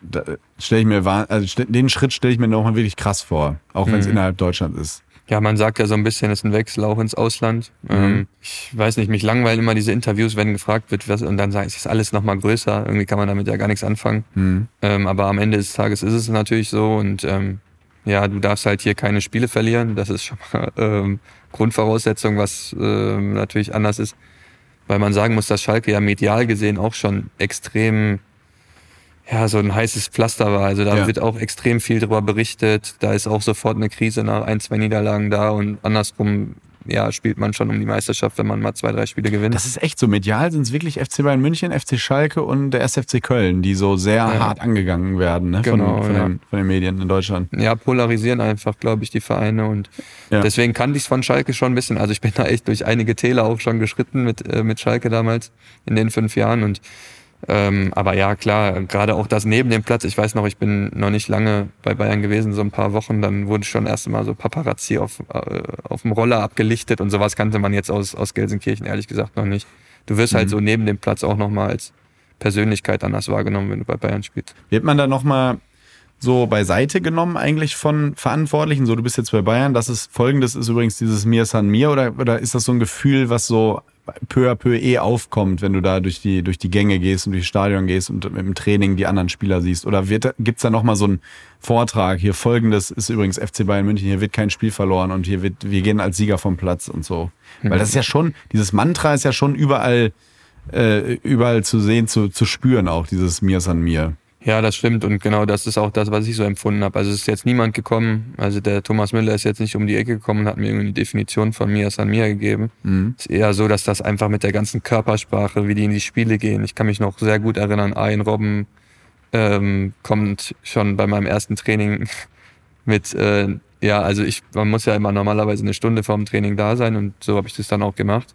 Mhm. Vielleicht zehn Minuten vorher und dann kam der mir da quasi mit einer nass geschwitzten Glatze entgegen und ähm, war schon irgendwie gefühlt eine, eine Stunde im, im Kraftraum und ähm, hatte schon seine erste Einheit fertig und das mit 35 und keine Ahnung, jeden Titel äh, in der Tasche, den man gewinnen kann und weiß ich nicht, wie viel Toren und Spielen und äh, dann denkst du dir so, wer bist du, dass du das jetzt nicht das Recht, also wo, woher nimmst du jetzt das Recht, hier nicht schon auch äh, verschwitzt zu, zu stehen? Mhm. Und das ist, glaube ich, der Unterschied. Das muss dir dann niemand erzählen. Das wird einfach vorgelebt von den Spielern, die schon länger da sind.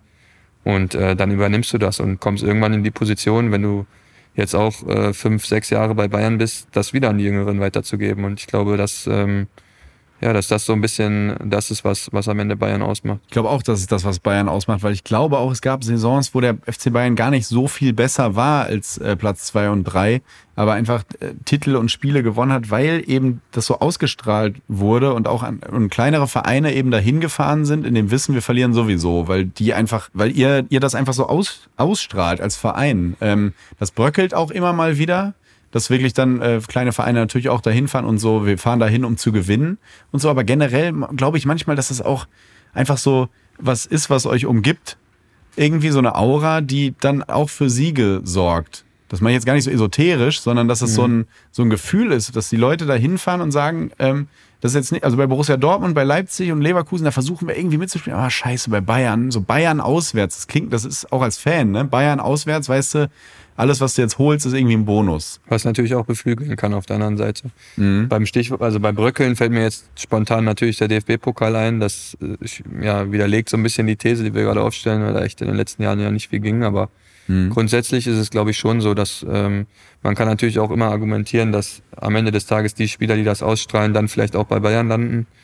Ähm, und dass dann am Ende des Tages natürlich dann schon auch ein Haufen beisammen ist, der sich da gegenseitig noch mal mehr anstachelt und das sich dann so ein bisschen hoch äh, pusht. Aber ähm, ja, dies, das sieht man immer wieder, was, was der Kopf und die Einstellung beim Fußball für eine Rolle spielen. Und wenn du natürlich dieses Selbstvertrauen einfach in dir drin hast, was du auch nicht abhängig machst von, ähm, von Ergebnissen, ähm, ja, dann, dann bist du natürlich schon, schon weit vorne, auf jeden Fall. Jetzt hast du es selber angesprochen, wie sehr du wurmt dich als Fußballromantiker und Traditionalist auch so ein bisschen und als Kind des Ruhrgebiets eigentlich dieses diese Misere im DFB-Pokal, weil der Pokal ist ja eben dieser Emotionswettbewerb auf nationaler Ebene ähm, sehr, oder? Das ist jetzt eine Suggestivfrage, aber, aber an, mehr als andere, würde ich jetzt einfach mal behaupten. Hoffentlich nicht, ähm, aber mich kotzt natürlich extrem an, also kann man kaum in Worte fassen. Ähm, es auch noch die zweite DFB-Pokalrunde, die ich mir irgendwie, also beim Ausscheiden vom Fernseher angucken musste, gegen Holstein mhm. Kiel war ich auch, auch nicht dabei. Und Warst du beim 05 in Gladbach eigentlich auf dem Platz? Ja, da war ich dabei. Ah, herrlich. Ich wusste es, ich wollte es nur noch mal kurz Da hören. war ich dabei, ja.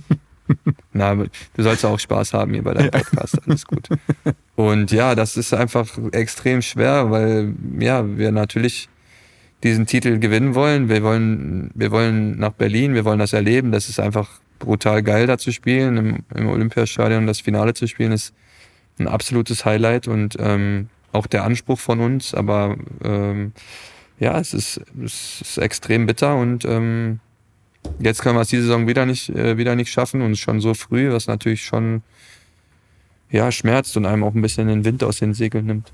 Wie ist, eigentlich so eine, wie ist eigentlich so eine, so eine Rückfahrt nach so einem Spiel beim FC Bayern? Wird da noch in kleinen Grüppchen über das Spiel geredet? Äh, bist du eher jemand, der sagt, boah, ich will nichts davon hören, ich weiß genau, also jetzt bei dem Spiel war es jetzt nicht, aber ich meine, sonst, wenn Niederlagen stattfinden und du bist, du bist beteiligt, wird dann, wird dann überhaupt noch drüber geredet oder bist du jemand, ich will einfach nur am iPad irgendeine Serie gucken, bitte lass mich in Ruhe? Oder ich stelle es mir sehr still vor in so einem Bus. Ja, es trifft ganz gut. Ich glaube insgesamt still. Ähm Klar, man redet noch über das Spiel, versucht Erklärungen zu finden irgendwie. Ähm, eigentlich in dem Wissen, dass es auch scheißegal ist in dem Moment. Mhm. Aber ähm, ja, darüber nicht nachzudenken, geht ja eigentlich gar nicht. Nächste Morgen ist noch viel schlimmer, wenn du aufwachst und dieses typische, was wahrscheinlich jeder kennt, so man wacht auf und oder gerade wenn man jetzt, du bist ja auch viel unterwegs, dann guckt man einmal, in welchem Hotelzimmer ist man jetzt gerade oder wo mhm. bin ich und was gestern passiert und dann wird dir nochmal klar, oh, ja, Gestern ja. bist du aus der WM rausgeflogen. Ich bei LOL als erster. ja, das war ein Glanzauftritt. das war fantastisch. Ja, ähnlich wie Watutinki. Gebe ich ja. ganz zurück. Ja, Watu, ja, kannst du auch Katar nehmen. Das war auf jeden Fall lustiger, mich, als ich war. Ähm, ähm, wie, äh, jetzt müssen wir auch mal geografisch, äh, nochmal äh, geografisch sprechen. Also du bist dann ja aus dem Ruhrgebiet nach München gezogen. Das ist ja nochmal eine ganz andere Welt ähm, gerade, ich habe viele Freunde, die aus NRW nach München gezogen sind und immer noch so nicht ganz so äh, nicht ganz so angekommen sind. War das, war das schwer für dich? War es einfach? Hat es die Mannschaft leicht gemacht? Wie, wie fühlst du dich in der Stadt wohl? Ja, ich fühle mich total wohl in München. Also es ist eine mega schöne Stadt und ich habe auch ähm, rückblickend, glaube ich, eine richtige Entscheidung getroffen, dass ich in die Stadt gezogen bin mhm. ähm, und in, in Giesing gewohnt habe, was eigentlich so 1860 äh. Viertel ist. Also ja. ähm, jetzt nicht der klassische Wohnsitz eines Bayern-Spielers, aber da ähm, war es super angenehm auch von der Nachbarschaft und ähm, ja, man hat trotzdem irgendwie den Puls der Stadt so ein bisschen gefühlt. Man war äh, ganz schnell in den Cafés und was ich halt auch sehr gerne mache, man ähm, lernt die Stadt einfach kennen auch und ähm, ja, das, das hat mir, äh, ist mir nicht schwer gefallen, mich da zu akklimatisieren und ähm, wie gesagt, eine, eine super schöne Stadt mit ähm, super netten Leuten. Also ich kann verstehen, warum man sich, wenn man aus dem Ruhrgebiet kommt, dass es dann irgendwie erstmal anders ist. Mhm. Aber ähm, ich habe es auch hier als ja, super angenehm empfunden. Und Was ich in München so geil finde im Vergleich zu anderen deutschen Großstädten, ist dieses Freizeitangebot drumherum, was Natur angeht und so. Das liebe ich. Da, ja, deswegen absolut. bin ich immer sehr neidisch drauf, wenn ich gerade als Kölner so, da gibt es nicht so viel.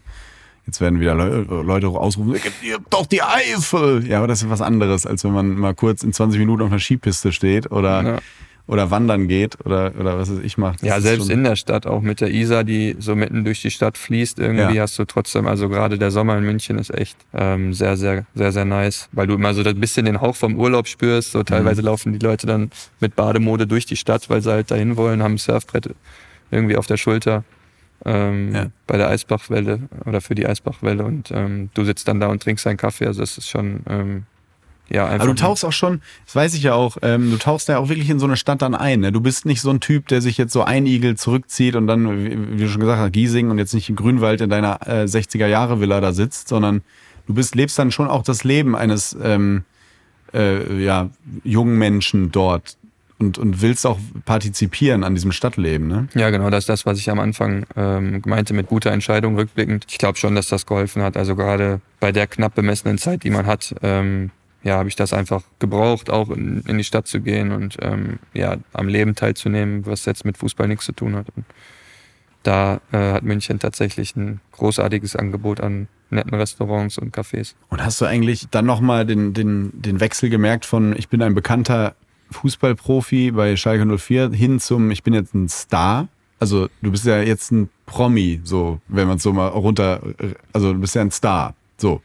Äh, wie nimmt man das wahr? Ist das etwas, was dir auch gefällt? Das würde nie eigentlich ein Deutscher zugeben, ich weiß, aber ist es was, was dich eher stört, dieser Glamour, der auch neben dem Platz stattfindet, oder ist es einfach völlig okay? Nee, stören tut mich das nicht. Ähm, also ich würde das tatsächlich auch nochmal ein bisschen relativieren, weil München schon eine Stadt ist, glaube ich, wo man auch eine gewisse Anonymität, also Anonymität nicht, aber die Leute haben eine gewisse Distanz so zu einem. Also das ist halt der Unterschied, wenn ich jetzt durch, durch beispielsweise Bochum laufe, auch jetzt, da wird man halt ganz anders angesprochen als in München. Ähm, was ich auch nicht schlimm finde. Ich, wie gesagt, ich komme da ja her und dass man da einen duzt und irgendwie, ähm, ja, sage ich mal, vom, vom Wording her wenig Distanz da ist, ähm, ist halt in München ganz anders auch. Also bei uns sind ja auch tatsächlich, also bei mir würde ich jetzt nicht von einem wirklichen Star sprechen, keine Ahnung, fühlt sich einfach nicht so an, aber wenn jetzt ein Coutinho kommt oder ähm, ja, keine Ahnung, ein äh, Manet, das ja wirklich weltweit Stars sind irgendwie, die kommen halt auch nach München und mhm. ähm, sagen, das ist ja Wahnsinn hier, ich kann ja hier einfach durch die Stadt laufen und ähm,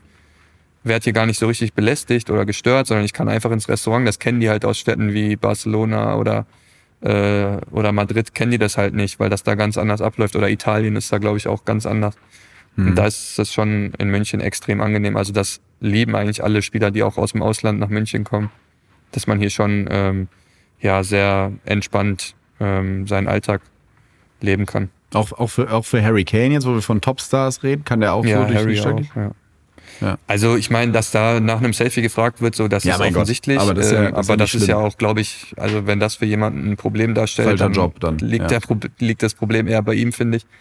Ähm, und ansonsten glaube ich gerade, wenn das wird halt einfach respektiert, dass wenn man privat unterwegs ist oder ob man im Restaurant sitzt, dass man dann halt nicht stört beim Essen, sondern halt wartet, bis man fertig ist und ähm, danach fragt oder keine mhm. Ahnung, dieser ja, diese Distanz oder dieser Anstand, der ist einfach da. Du wirst ja oft so als der etwas andere Fußballprofi tituliert. Ähnlich äh, gibt es ja viele, ne? Egal ob es jetzt Gosens ist, damals Thomas Bräuch und so, weil du auch mal ein Buch zur Hand nimmst.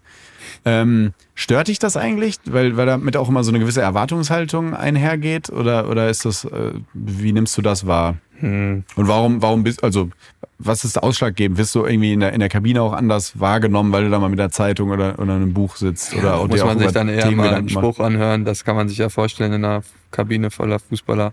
Ja. Aber es ist jetzt auch wirklich nicht so, dass ich irgendwie eine, eine krasse Leseratte bin, die da jetzt Mhm. ständig mit irgendwelchen Sachbüchern sitzt. Also so, so bin ich gar nicht. Ähm, da ist dann vielleicht bei dem einen oder anderen auch ein bisschen ein falsches Bild entstanden. Mhm. Aber ähm, ja, nee, ich habe damit jetzt nicht so ein großes Problem. Was natürlich schon auffällt, dass Aussagen von mir, also gerade so ein Podcast wie jetzt mit dir, ist für mich wahrscheinlich eher gefährlich, ähm, weil ich hier natürlich, weil wir uns kennen und diesen Podcast finde ich irgendwie immer so intim, fühlt sich gar nicht an wie ein Interview. Mhm. Da ähm, ist, man, ist meine Zunge dann schon so ein bisschen lockerer und meine Aussagen werden halt mittlerweile schon, ja, wie sagt man das oder wie formuliert man das am besten? Hat schon ein anderes Gewicht, glaube ich, einfach oder eine gewisse Relevanz.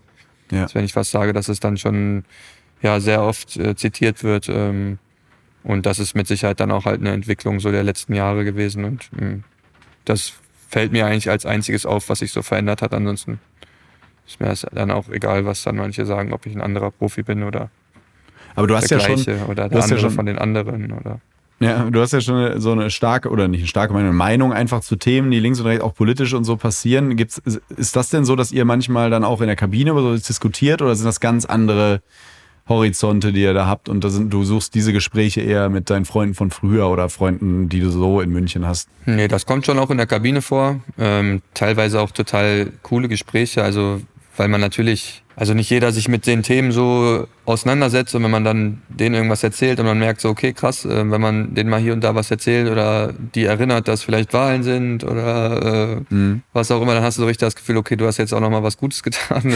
Der kommt vielleicht zwei Wochen später und fragt nochmal, ey, das ist ja krass, ich habe jetzt das und das gelesen und so. Harry, Ähm. in England sind Wahlen, weißt du schon, ne? Ja, nee, das nicht.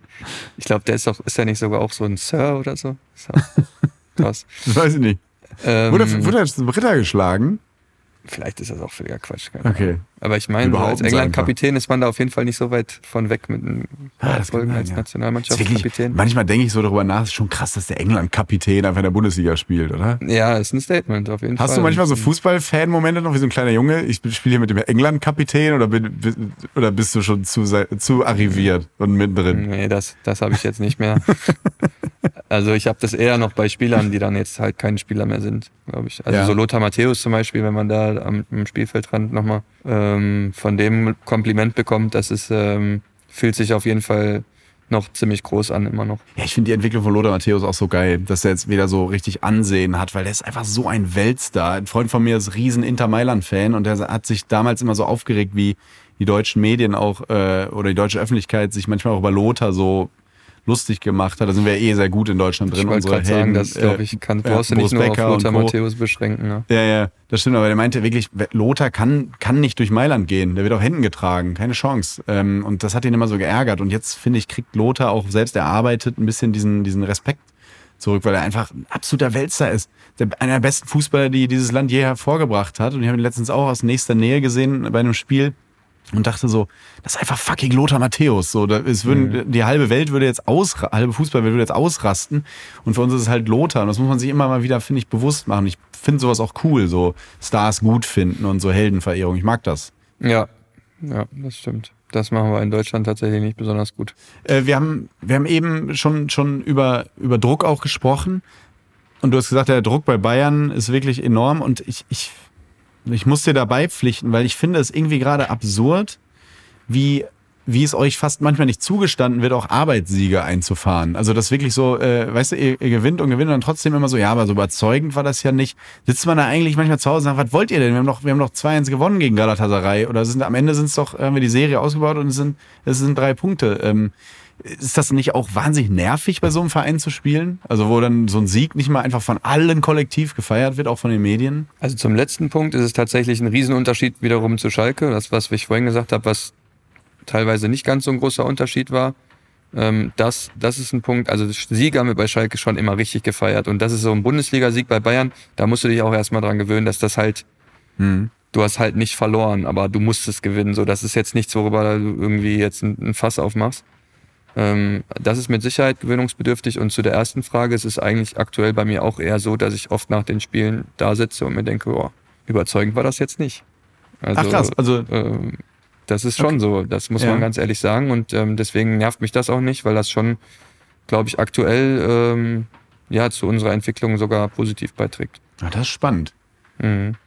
Also, du, also, also so Arbeitssiege kannst du dich quasi eigentlich nur in, in, in K.O.-Spielen drüber freuen. Nein, ich freue mich über jeden Sieg, das auf jeden Ja. Fall, aber ähm, ja, wir müssen schon bei den Zielen, die wir haben, also wir dürfen einfach nicht im DFB-Pokal ausscheiden. So, das ist Punkt eins und ähm, bei den Zielen, die wir als, als Bayern haben, reicht das auch, glaube ich, nicht für die ganz großen Ziele, so wie wir aktuell spielen. Also mit ein paar Ausnahmen natürlich. Und ähm, das muss auch jedem bewusst sein, dass wir da noch viel Arbeit vor uns haben und ähm, ja noch lange nicht da sind, wo wir, wo wir hinwollen. Und dementsprechend ähm, finde ich das eigentlich gut, dass jetzt, ähm, obwohl wir ja wirklich ergebnistechnisch mit Ausnahme des DFB-Pokals sehr erfolgreich sind, ähm, Mhm. jetzt da noch keine super Euphorie ähm, entsteht. Machen wir mal einen harten Bruch vom FC Bayern zur Nationalmannschaft, weil die Länderspielpause steht jetzt bevor.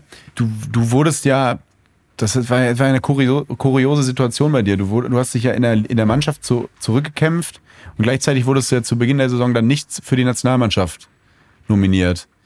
Was war das für ein Gefühl? Also, weil ich als Fan dachte dann, als ich die Nominierung, den Kader damals las, äh, dachte ich so, hä?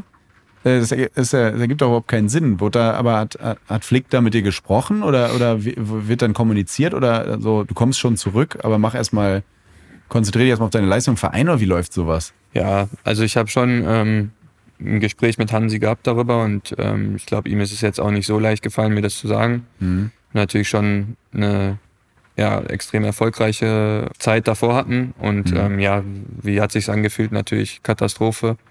Also das war ja also wirklich richtig hart für mich, dass, äh, weil ich damit auch überhaupt nicht gerechnet habe. Ich habe äh, auch als wir uns zum Gespräch äh, getroffen haben, irgendwie gedacht, er möchte mir jetzt nochmal was mitgeben oder was ich mit in den Lehrgang bringen soll, was ich in die Mannschaft tragen soll, ja, dass es halt so ein Gespräch wird.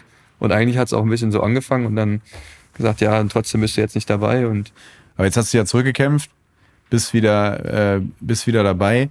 Ähm, was ist das für eine Phase gerade, in der sich die Nationalmannschaft befindet? Ist das nicht auch irgendwie, also die Fans werden ja auch gerade so ein bisschen dadurch mitgenommen, dass es eben so auf dieses Projekt EM fokussiert ist. Der Trainer gibt es ja quasi schon so vor, weil er sehr wahrscheinlich einfach nur bis, bis zum Turnier bleibt, bis zum Ende des Turniers bleibt.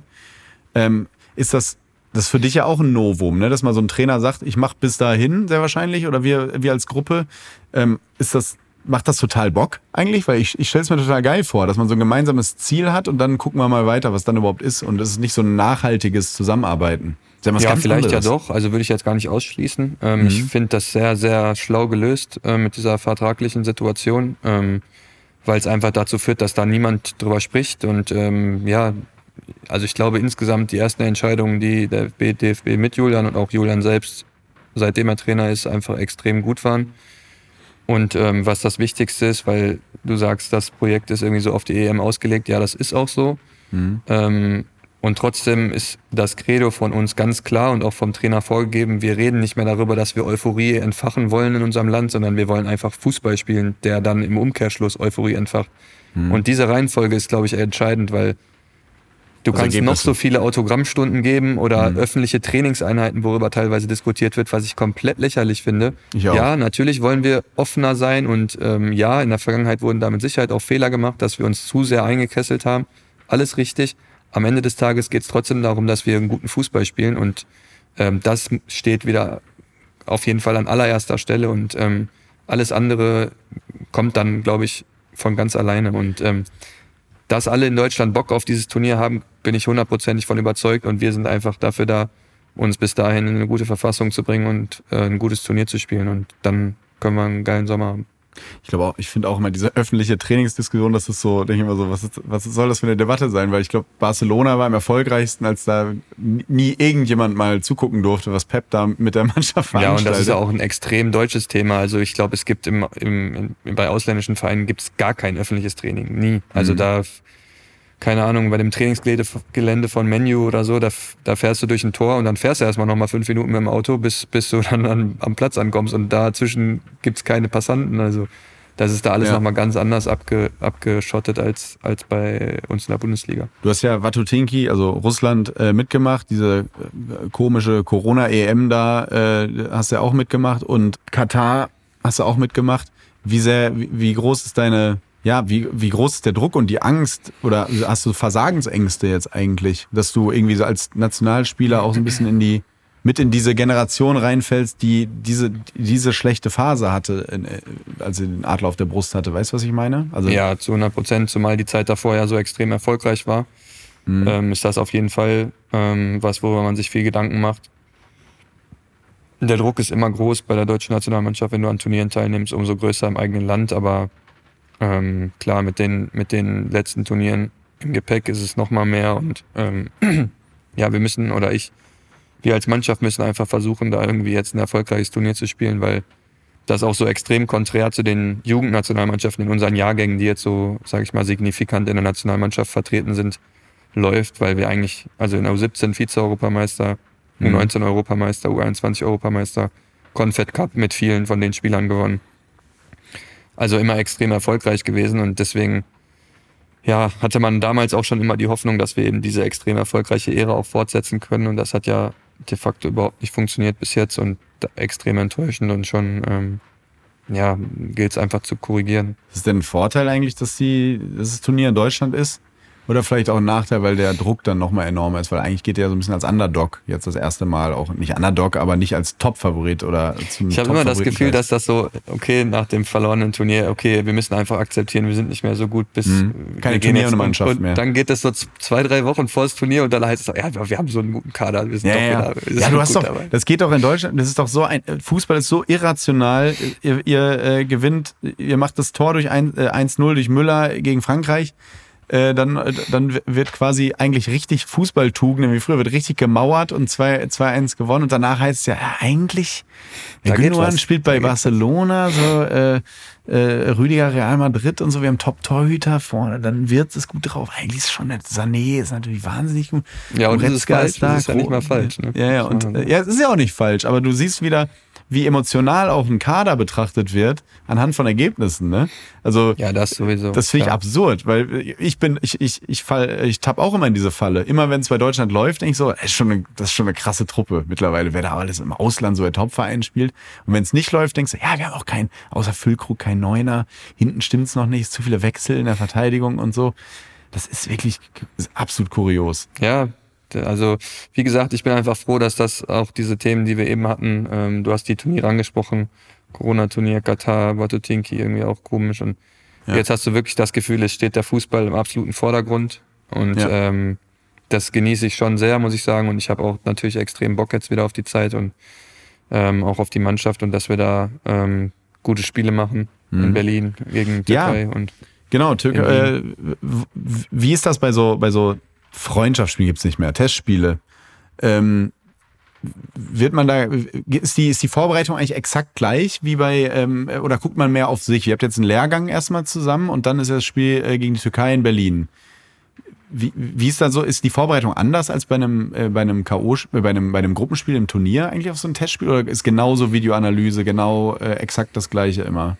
Ja, Videoanalysen und so Gegnervorbereitungen finden natürlich trotzdem statt. Ich glaube, ein bisschen, also bei den vergangenen Turnieren ist es dann schon nochmal ein Unterschied gewesen, dass du dich halt wirklich mehrere Tage auf den Gegner vorbereitet hast oder ähm, ja noch intensiver, noch detaillierter, weil du natürlich schon Monate im Voraus auch weißt, gegen wen du spielst und auf wen die ganzen Analysten im, im Hintergrund arbeiten alles auf und mhm. ähm, dann wird es schon nochmal konkreter. Ähm, aber ansonsten ist die Vorbereitung schon sehr ähnlich. Also gerade für die Spieler, ich weiß gar nicht, also ich empfinde da jetzt nicht so einen großen Unterschied, wenn du für dein Land spielst, ob das ein Freundschaftsspiel ist, ob das ein Quali-Spiel ist, ob das ein äh, Spiel äh, im K.O.-Spiel im Turnier ist. Also das habe ich auch schon ein paar Mal gesagt, wer dann da noch irgendwie Motivationshilfe braucht, der ist äh, da einfach falsch in dem Moment. Mhm. Aber irgendwie war ja Motivationshilfe vonnöten manchmal, oder? Bei den letzten Turnieren. Also irgendwas war ja. Ja, aber ich kann, also ich glaube nicht, dass es da an der Motivation lag. Also mhm. Da gab es mit Sicherheit viele Gründe, aber ich meine, dass einer dann da hinfährt zu so einem Turnier und sagt, nee, irgendwie, weiß ich mhm. nicht. Bin heute mit dem falschen Bein aufgestanden und habe nicht so Bock. Das kann ich mir jetzt nicht vorstellen. Ihr spielt gegen, du hast ja eben gesagt, ihr spielt gegen Türkei und Österreich, drei, äh, zwei, zwei so Prestige-Duelle. Ähm, Wäre es dir eigentlich lieber jetzt so San Marino und Schweden zu machen oder ist das, ist das findest du es gerade geil, sich dich jetzt so auch mit also sehr emotional, müssen wir nicht drum herum reden. Türkei in Berlin, das wird krass. Ähm, du hast jetzt Galatasaray miterlebt äh, in München, da ist schon ordentlich Stimmung gewesen. Mhm. Teilweise die ersten paar Minuten wirkte er wie ein Auswärtsspiel. Und äh, Österreich müssen wir auch nicht drüber reden, auswärts. Ne? Da geht's auch heiß her. Findest du es gerade geiler oder äh, würdest du dir jetzt erstmal so zum Einspielen äh, andere Gegner wünschen? Weil ihr habt ja schon harte, also, Mex also die, die Nagelsmann-Ära, USA, Mexiko, USA Top-Mannschaft mittlerweile, wird mir mal ein bisschen zu klein geredet. Mexiko auswärts äh, auch krass und dann jetzt äh, Türkei und äh, Österreich. Also ihr, ihr müsstet eigentlich auch mal wieder so einen Lichtenstein vor die Flinte kriegen erstmal, oder? Nee, so auf gar keinen Fall. Nee? Also das ist, das ist schon gut so mit den Gegnern und ist ähnlich wie wir die Situation jetzt ähm, mit Bayern auch hatten nach dem Pokal. Dann kommt so ein Spiel in Dortmund eigentlich genau richtig.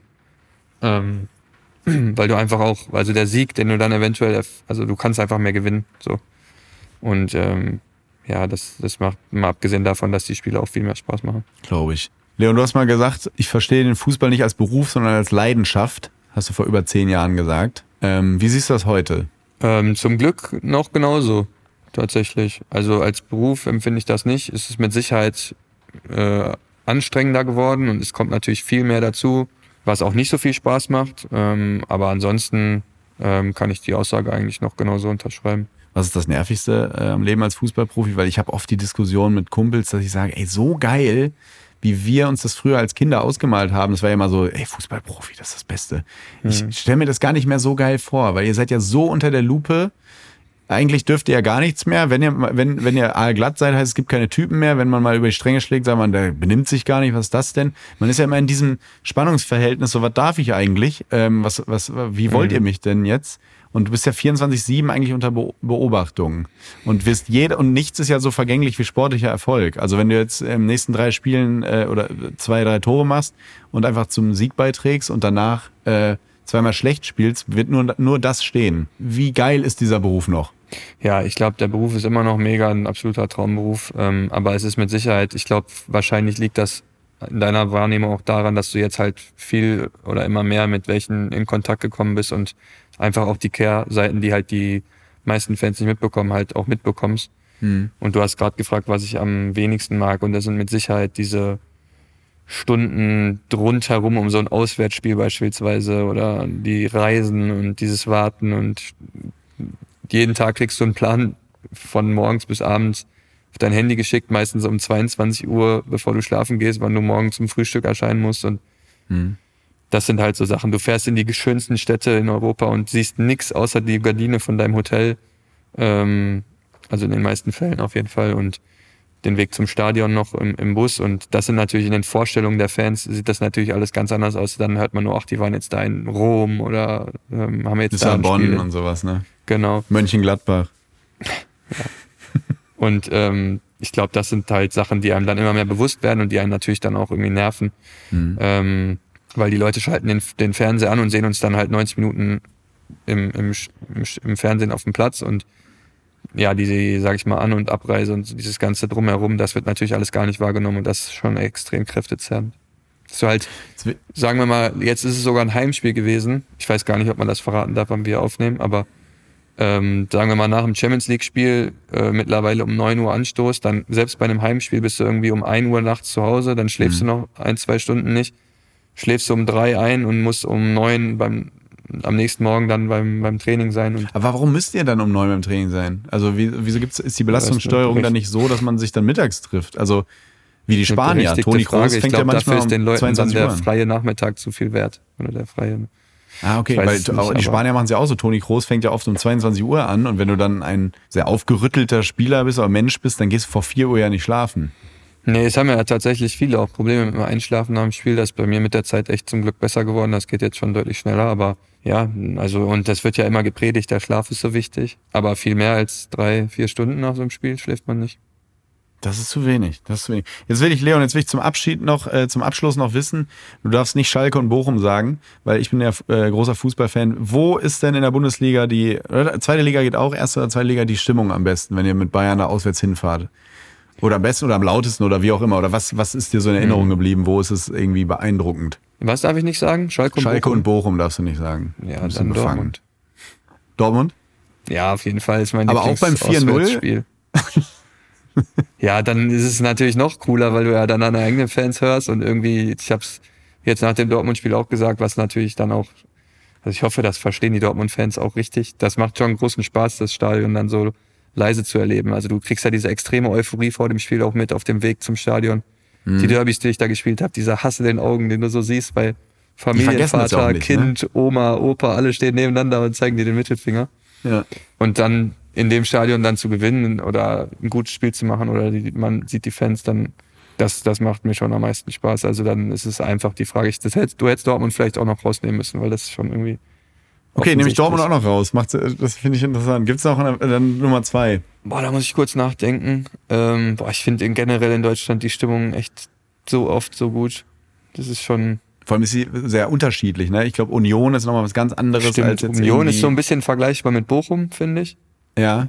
Ähm, Union ist auch, stimmt, sehr geile Stimmung. Frankfurt ist auch immer sehr, sehr krass. Ja. Köln. Ja. Gladbach haben wir jetzt natürlich selten gute Spiele gemacht. Wahrscheinlich ist deswegen ähm, meine persönliche äh, Antwort nicht Gladbach, aber in Gladbach kann schon auch richtig. Das will ich jetzt natürlich, ich, jetzt will ich die Leute nicht wieder mit Gladbach nerven, ähm, aber das interessiert mich jetzt gerne kurz mal zum Abschluss noch. Jetzt will ich zum Abschluss. Ähm, aus mentaler Sicht, woran liegt das, dass ein Verein wie Bayern München so oft gegen Gladbach verliert? Ist es dann irgendwann der Kopf oder ist es Zufall? Das ist ja wirklich also das wurde ich tatsächlich sogar, glaube ich, auch vor dem Spiel jetzt gefragt. Ich meine, jetzt haben wir ja gewonnen. Ja, aber, weißt. aber auch zurückgelegen und sehr geschwommen. Ne? Also ihr wart ja, dann ja, schon zweite Halbzeit besser, aber das hätte auch wieder so ein 1-0-Ding werden können. Ich, ich dachte ja. wirklich, ich dachte wirklich, dass, oh, das geht hier, glaube ich, wieder ins Ziel. Und ja, ich glaube nicht, dass es der Kopf ist, ehrlich gesagt. Oder ich, wenn es so wäre, dann würde ich es nicht zugeben, glaube ich. Ähm, ist schwierig. Wahrscheinlich Zufall irgendwie passt vom, vom, vom Matchup so von den Spielern, die gegeneinander spielen. Mhm. Ähm, natürlich irgendwie auf der Gegnerseite im Umkehrschluss dann auch der Glaube, dass man da gewinnen kann oder dass man gegen die gewinnen kann, der ja dann irgendwie aufgrund der Spiele davor sich aufbaut. Ja, vielleicht ist es das, was ich eingangs, Frage. Keine eingangs Ahnung, so gesagt habe. Antwort habe ich darauf äh, auch nicht. Was ich eingangs gesagt habe, vielleicht ist es das, dass dieses Mir San Mir da einmal irgendwie gebrochen wurde durch irgendeinen Zufallssieg und dann so, warte mal, eigentlich können wir die ja so bespielen wie jeden anderen Bundesligisten auch. Und dann mhm. gibt es vielleicht Momente, wo du dann eben dich nicht so wie vor der Schlange verkriechst und einfach mitspielst. Vielleicht ist es das. Wir werden es nie erfahren. Jetzt ist die Serie erstmal gerissen. Ihr habt 2-1 gewonnen ja. dort äh, bei uns und äh, mal schauen. Leon, das hat mir ganz viel Spaß gemacht, äh, wie immer, wenn wir uns, äh, wenn wir uns äh, unterhalten. Ähm, vielen, vielen Dank. Äh, viel jo. Erfolg für die, für die Länderspiele. Bleib gesund. Äh, ich bin sehr gespannt, äh, wie Deutschland äh, generell in die Öffentlichkeit nach diesen beiden Spielen über die Nationalmannschaft redet, was, was da so war. Ähm, bin bin äh, guter Dinge und drücke euch die Daumen. Ich bin wieder irgendwie total da. Ich bin wieder total im Nationalmannschaftsfilm, muss ich sagen. Das freut mich. Super. Macht dir einen schönen Abend. Liebe Grüße nach München. Ähm, bis bald, mein Lieber. Ciao, jo. ciao. Vielen Dank. Bis bald. Ciao, ciao. Neue Folgen von Copper TS hört ihr immer dienstags überall, wo es Podcasts gibt. Um keine Folge zu verpassen, folgt dem Podcast und aktiviert die Glocke. Copper TS ist ein Studio Womans Original. Executive Producer Konstantin Seidenstücker und Jon Hanschin. Redaktion Gregor Rühl und Tobias Ahrens. Ton und Schnitt Jonas Hafke. Vielen Dank an unser Ensemble, an Dr. Turit Knag, Jana Wosnitzer, Terence Boyd, Gregor Rühl und Christoph Kramer.